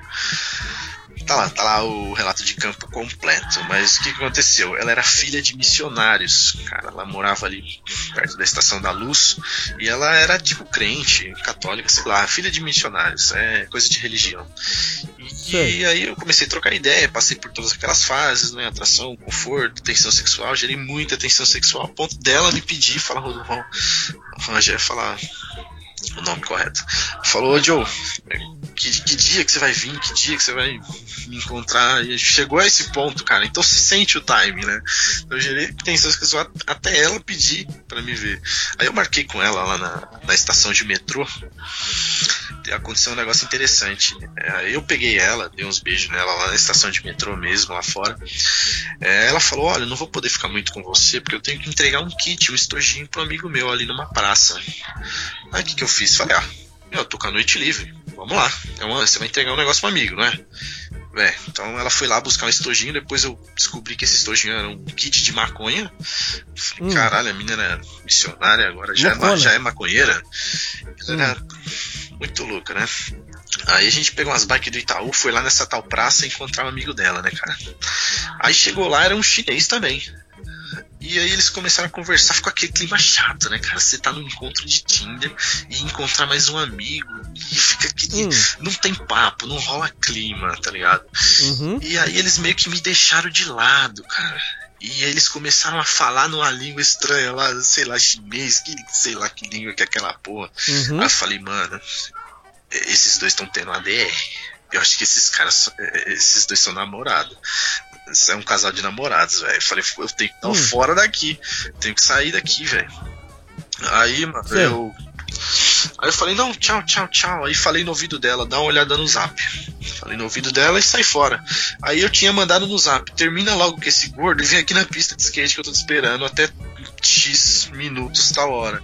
Que eu tô descendo pro metrô. Não deu 5 minutos a mina apareceu de novo, velho. Aí Terminou lá com o gordo e desceu pra pista de skate. Pra ficar com você. Pra ficar comigo. Falei, mano, essa menina é louca, velho. Como é que ela teve um encontro no Tinder, eh, discutiu a relação com o ex-namorado, entregou um kit de maconha e, e terminou com o namorado e veio aqui já pegar, me pegar, né? Aí eu, eu meti, como tava muito frio, eu meti o louco, falei, ó, vamos, porque a Praça Roosevelt é lá perto da, da Augusta, né? Aonde tem a minha estratégia do, do motel. Aí eu falei, ah, vou meter logo essa estratégia logo na primeira, né? Mas aí eu falei pra ela, olha, mas eu não, não- tipo, não fui sem falar nada. Eu falei, nossa, aqui tá muito frio, né? Vamos, vamos pro motel, né? Que aqui, pô, a gente vai ficar aqui a noite inteira, já é nove da noite. Aí ela, não, não, não, porque eu tô menstruada aqui, não sei o que. Eu falei, meu, é, eu trabalho pra ter conforto, velho. Eu tô aqui tremendo de frio, vamos lá, pelo menos a gente conversa de boa. Ó o caô, ó o caô. Sei. Aí entramos, né? Entramos. Ela tava realmente. Aí você fez o mesmo esquema. Não tem segredo. Não, mas dessa vez eu falei pra ela. Dessa vez eu falei, ô, vamos pro motel. Não, Dessa vez eu não fiz. Eu não fui sem falar nada, não. Dessa vez eu falei. Aí, cara, ela realmente tava. E um guerreiro que não quer sujar sua espada de sangue não é um bom guerreiro. Ou vai pelo caminho de barro. Então. ai, ai, ai. Foi, foi tudo pra dentro e. Mano. E, Um abraço. outras- e foi um abraço, velho. Mina loucona a história que eu tive com ela. Teve mais. Mas teve isso aí não prejudicou faculdade, trabalho, não, essas loucuras, porque geralmente dá uma atrapalhada boa, né? Todos os relatos que a gente tem aqui, o meu, por exemplo, sempre, é, sempre atrapalhou minha vida. Isso aí não atrapalhou você? Não, eu não tava muito bitolado dia de semana, né, velho? Na verdade era muito por texto, tá ligado? E muitas dessas coisas era só no fim de semana, tá ligado? Então, semana inteira eu ficava lá no Tinder, ficava conversando com as meninas da trilha, tudo no, no WhatsApp. Então, isso foi muito bom, cara. É, o WhatsApp foi muito bom pra mim, esses negócios de text game, esses cursos que eu tinha feito, esses cursos do Rex, do Elias, aquele tal do jogo do texto lá e tudo mais. O pessoal diz, ah, isso é coisa de fracassado, mas funciona, cara. Se você é antissocial, se você não é uma pessoa que gosta de povão, de estar ali no meio da galera, é, isso é bom pra te desenvolver, tá ligado? Você entra no Tinder, já começa a falar com a mina, pá, gera tensão sexual e vai. E isso me ajudou bastante esse bagulho do texto. E essa chinesa também, outro, outro negócio legal que aconteceu com essa, essa mesma chinesa, cara. É, a gente marcou de ir num motel, tipo, de um domingo pra uma segunda. É que você falou que se isso Sei. não atrapalha no trampo, né? Lógico que atrapalha no trampo, é de domingo pra segunda. É, aí ela falou, não, vem dormir aqui na minha casa.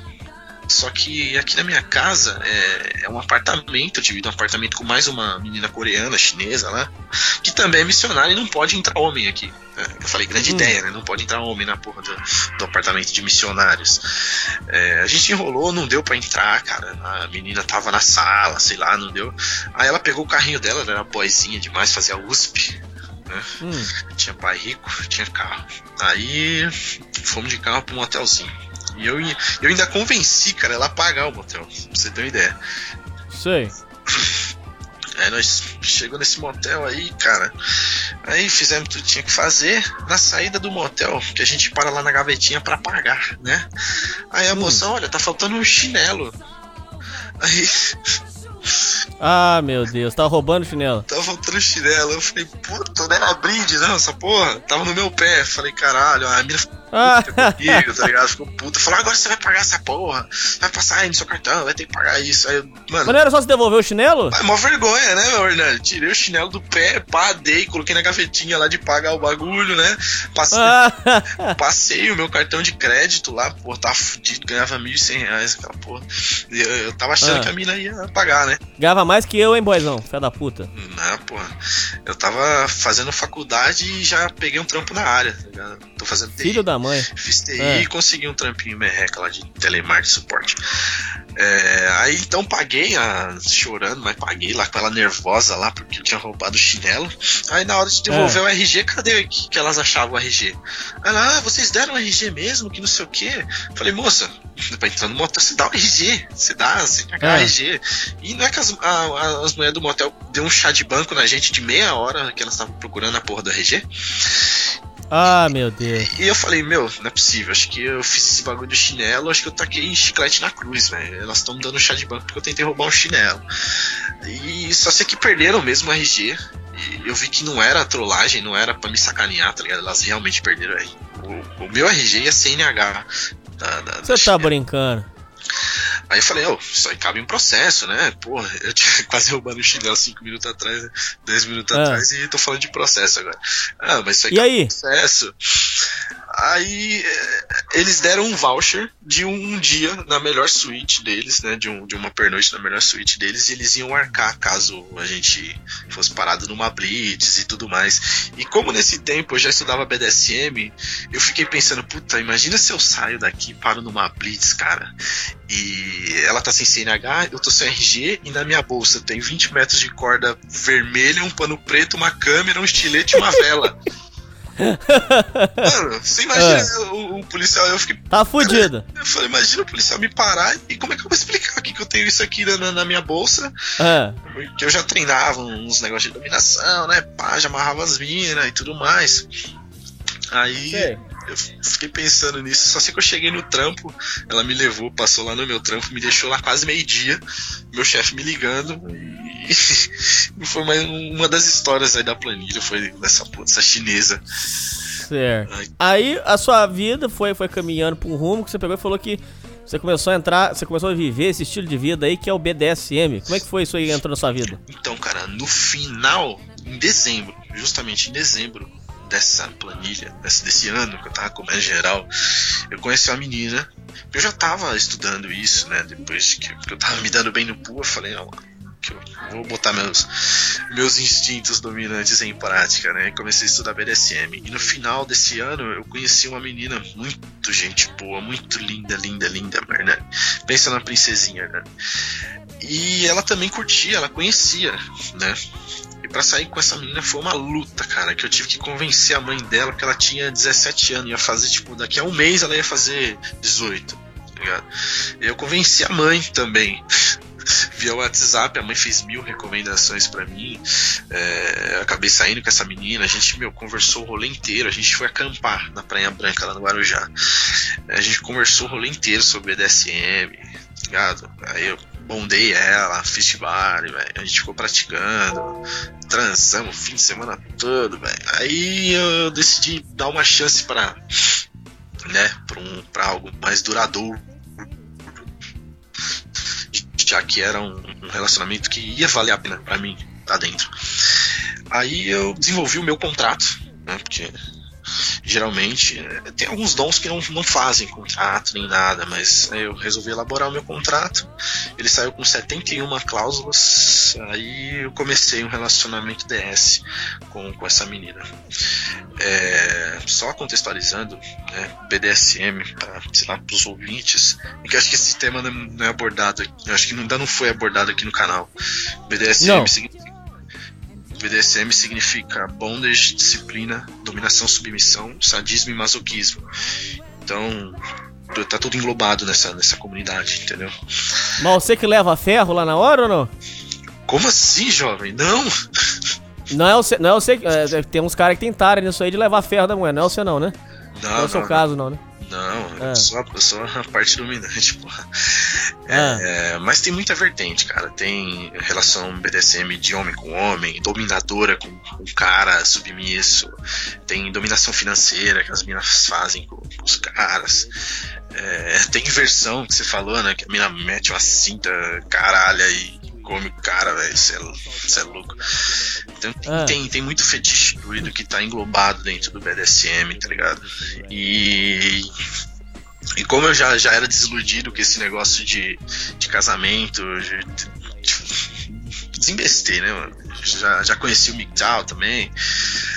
Eu falei, meu, não, não quero casar, não quero ter filho, vou fazer minha casa aqui, vou viver sozinho nessa, essa vida louca. É, aí eu comecei a desenvolver com essa mina, né? Fiz o, o meu contrato. E contrato BDSM, tá, gente? De, de dominação e submissão não tem valor legal. Então não vale é, juridicamente.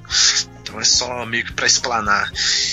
E esse tá sendo o meu relacionamento até hoje, cara. Eu tô há três anos com essa menina desenvolvendo esse relacionamento e tá simplesmente. É uma paz. Hernani, pensa numa paz, cara. Você tem sempre é? a última voz. Ela dá a opinião dela, que a decisão quem toma sou eu, tem todas as. Porque de dominador para dominador, eles, né, cada um tem a sua peculiaridade. Tem uns caras que gostam de bater pra caralho, tem uns caras que gostam de, sei lá, e aí coloca lá no contrato, quero fazer fisting anal com a mina, tá ligado? E eu não, eu não, não sou sádico, ligado? E a minha menina não é masoca, ela não gosta de apanhar, ela não sente prazer com a dor, e eu não sinto prazer em infligir dor, né? Então, o contrato que eu fiz com ela é mais de. Como é que eu vou dizer? Código de conduta. Como se fosse um código de conduta do que eu posso fazer, do que ela não pode fazer, e como é que vai se dar esse jogo de hierarquia, de dominação e submissão entre eu e ela. Então, Cara, é sempre a última palavra que eu dou. Só, só pra te dar um exemplo, teve um dia que ela virou pra mim, tava num, tava jogando, ela falou chupa. Aí eu olhei pra ela, ela olhou pra baixo. Aí eu, tipo, não falei nada, deixei passar. Aí chegou de noite, eu falei, dá o pezinho, louro. Deixa eu fazer uma massagem. Eu faço assim, né? Dá o pezinho, louro. Quer que eu faça uma massagem em você? Mas, né, não que eu tô servindo a ela, né? Eu fui fazer uma massagem pra ela, ela falou, não, eu não tô merecendo. Eu falei, tá bom, você não não mereceu, né? Eu tinha relevado aquilo que você tinha feito. Aí no dia seguinte, eu acho que eu fiz a mesma coisa. Eu falei, dá o pezinho, Louro, deixa eu fazer uma massagem aqui no seu pezinho. Aí ela deitada e eu na minha cadeira, na minha poltrona, comecei a fazer massagem no pé dela. Véi, essa menina começou a chorar, velho. Ela começou a chorar. Eu falei, por que você tá chorando? Ela, porque tá muito bom e essa massagem foi merecida. Eu falei, mano, eu não acredito. Ô, louco! Eu tô, eu tô no céu, cara. Eu tô, eu tô com uma pessoa totalmente ímpar da sociedade. Eu tô num relacionamento totalmente patriarcal e, infeliz e não, em três anos não rolou uma briga. Porque quem toma as decisões sou eu, eu que decido, entendeu? Eu que mando. Então, e outra, né? e, Como antigamente no meu primeiro relacionamento eu fui a menina todo fim de semana e ela me prendia. é, quando eu fiz o contrato com essa menina, é, eu só vejo ela de 15 em 15 dias. Então, fim de semana sim, fim de semana não. Mas ela pode ficar com outros também. Não, não. Tem, tem cláusulas que eh, eu deixo explícito a minha poligamia. Eu posso ficar com outras meninas e ela não. Entendi. E na verdade ela não pode nem se masturbar, na verdade. É, então, aí, meu. Qual, qual é a linha de raciocínio que eu tava? Aí você falou que agora, depois disso aí, você vai, virar, você vai entrar no poliamor, é isso? É, cara, co- como eu tava desenvolvendo, eu desenvolvi diversas práticas com ela e ela meio que surgiu com interesse em mulher, cara. Eu peguei ela, tipo, com 17 anos, ela tinha transado acho que uma vez na vida. E a partir daí eu desenvolvi ela sexualmente, ela ela queria experimentar mulher, tá ligado? Falei, bom, vamos tocar isso aí pra frente, vamos fazer isso aí. Porque tem uma uma questão no BDSM que as meninas não gostam muito, Hernani, que é a famosa irmã de coleira. Hum. Eles falam de irmã de coleira, né? Tipo, geralmente o dominador tem esse instinto de querer, esse instinto mais primal de querer duas, três, quatro submissas e sair comendo geral. Exercer, né? Seu poder. Tem, tem, tem ego até no BDSM. Enfim. Hum. É, e as meninas são super ciumentas, né? Geralmente submissa não quer ter irmã, irmãzinha de coleira. Eu falei, ah, beleza, vamos exercer isso aí. Entrei no Tinder, né? Fiz aquele famoso perfil de casal. É, e a minha menina, ela é meio demissexual, ela não consegue sair padando de cara, assim. Precisa de ter um envolvimento a mais com a menina. E a gente co- conseguiu achar uma louca lá pra gente dar, dar um, fazer uma homenagem pela primeira vez. Ia ser o meu primeiro homenagem também. Isso aconteceu mês passado, tá, Hernani? Hum. É, aí a menina era super linda, gata. Ela também tinha acabado de fazer 18, cara. E eu já não gosto, né? De mina né, nessa faixa etária. Enfim, eu aluguei um apartamento lá no centro. Tá ligado? Que fica perto de tudo, né? A gente fica no apartamento, bebendo, transando. Esse- Esses eram os, os meus planos. A gente foi pra esse apartamento com essa menina. Aí essa menina tinha meio que umas ideias muito loucas, tá ligado? Eu percebi que ela tinha umas ideias muito loucas. Ela falava assim, do nada, ela falava assim pra você: Quando vocês acordam, vocês não, não, não entra uma música na cabeça de vocês muito louca, tipo patati patatá? Aí eu olhei pra Sei. ela e falei, mano, você é autista? Aí eu comecei a zoar, vem cá, autista, autista, autista, vem cá, autista.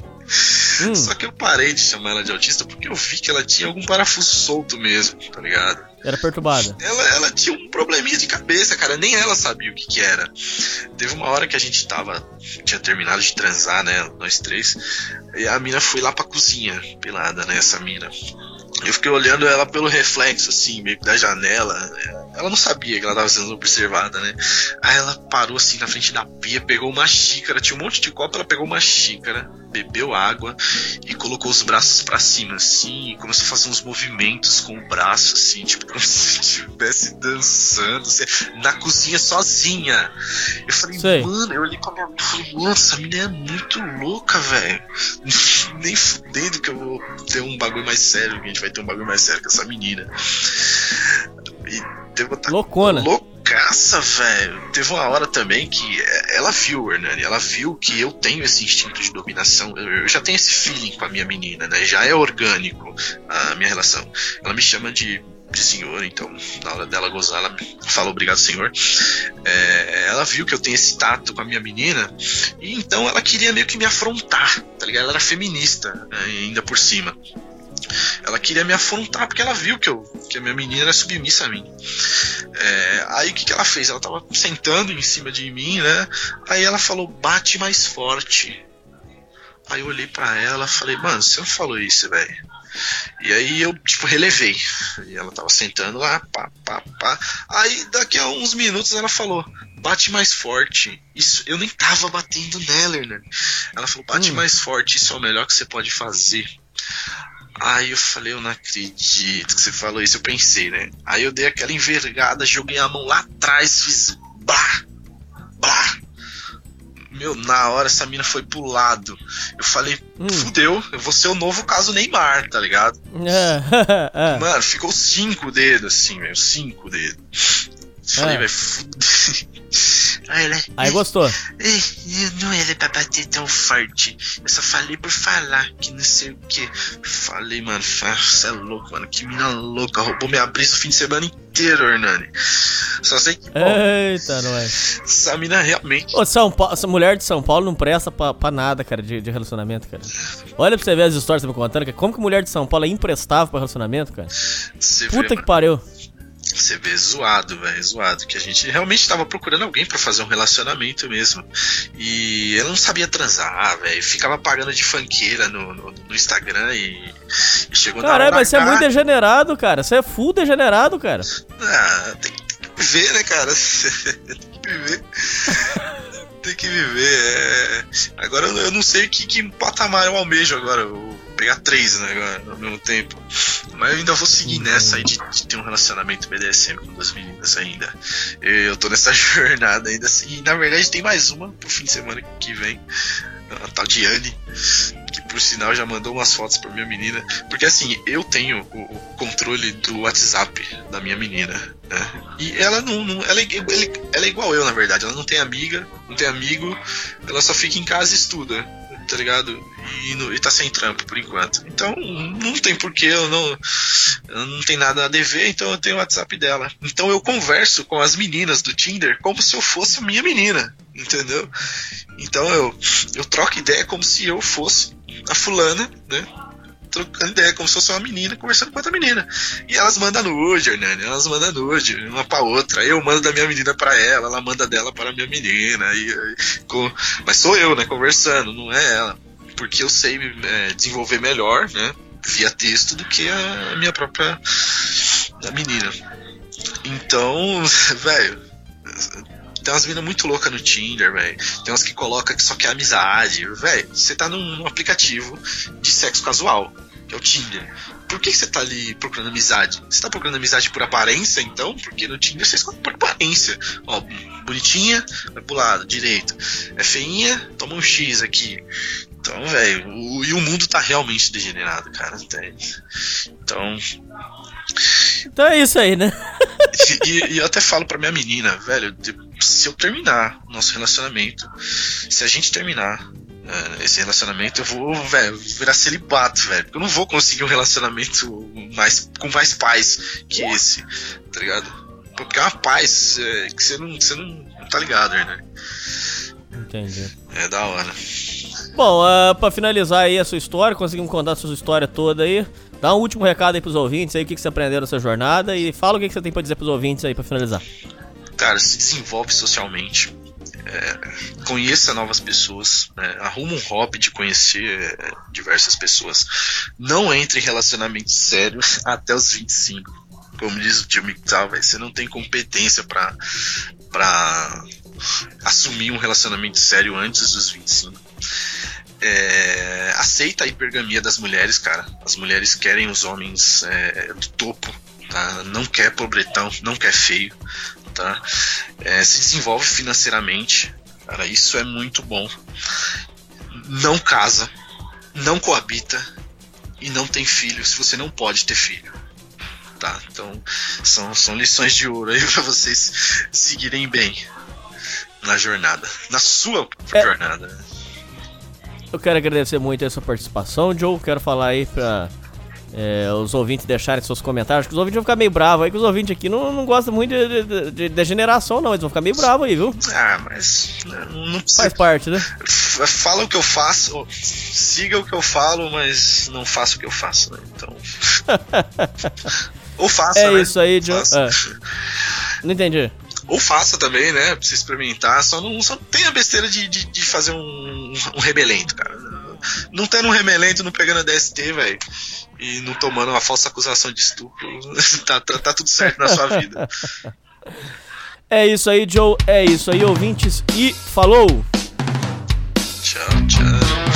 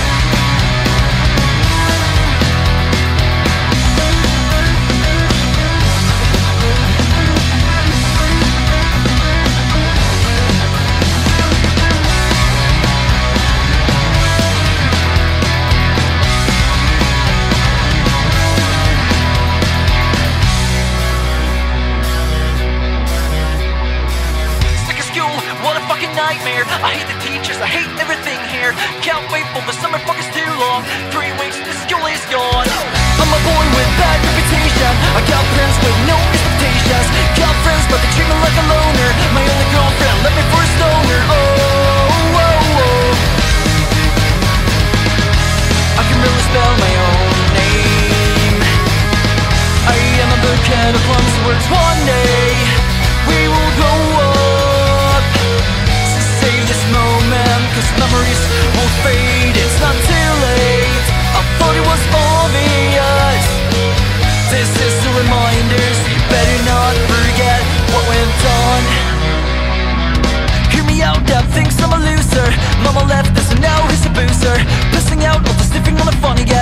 rather be a member kissing every girl in class. As a boy with bad reputation I'm taking shit from all directions.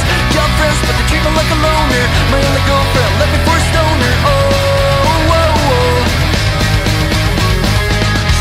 I can really spell my own name. I am a book out of promise words one day.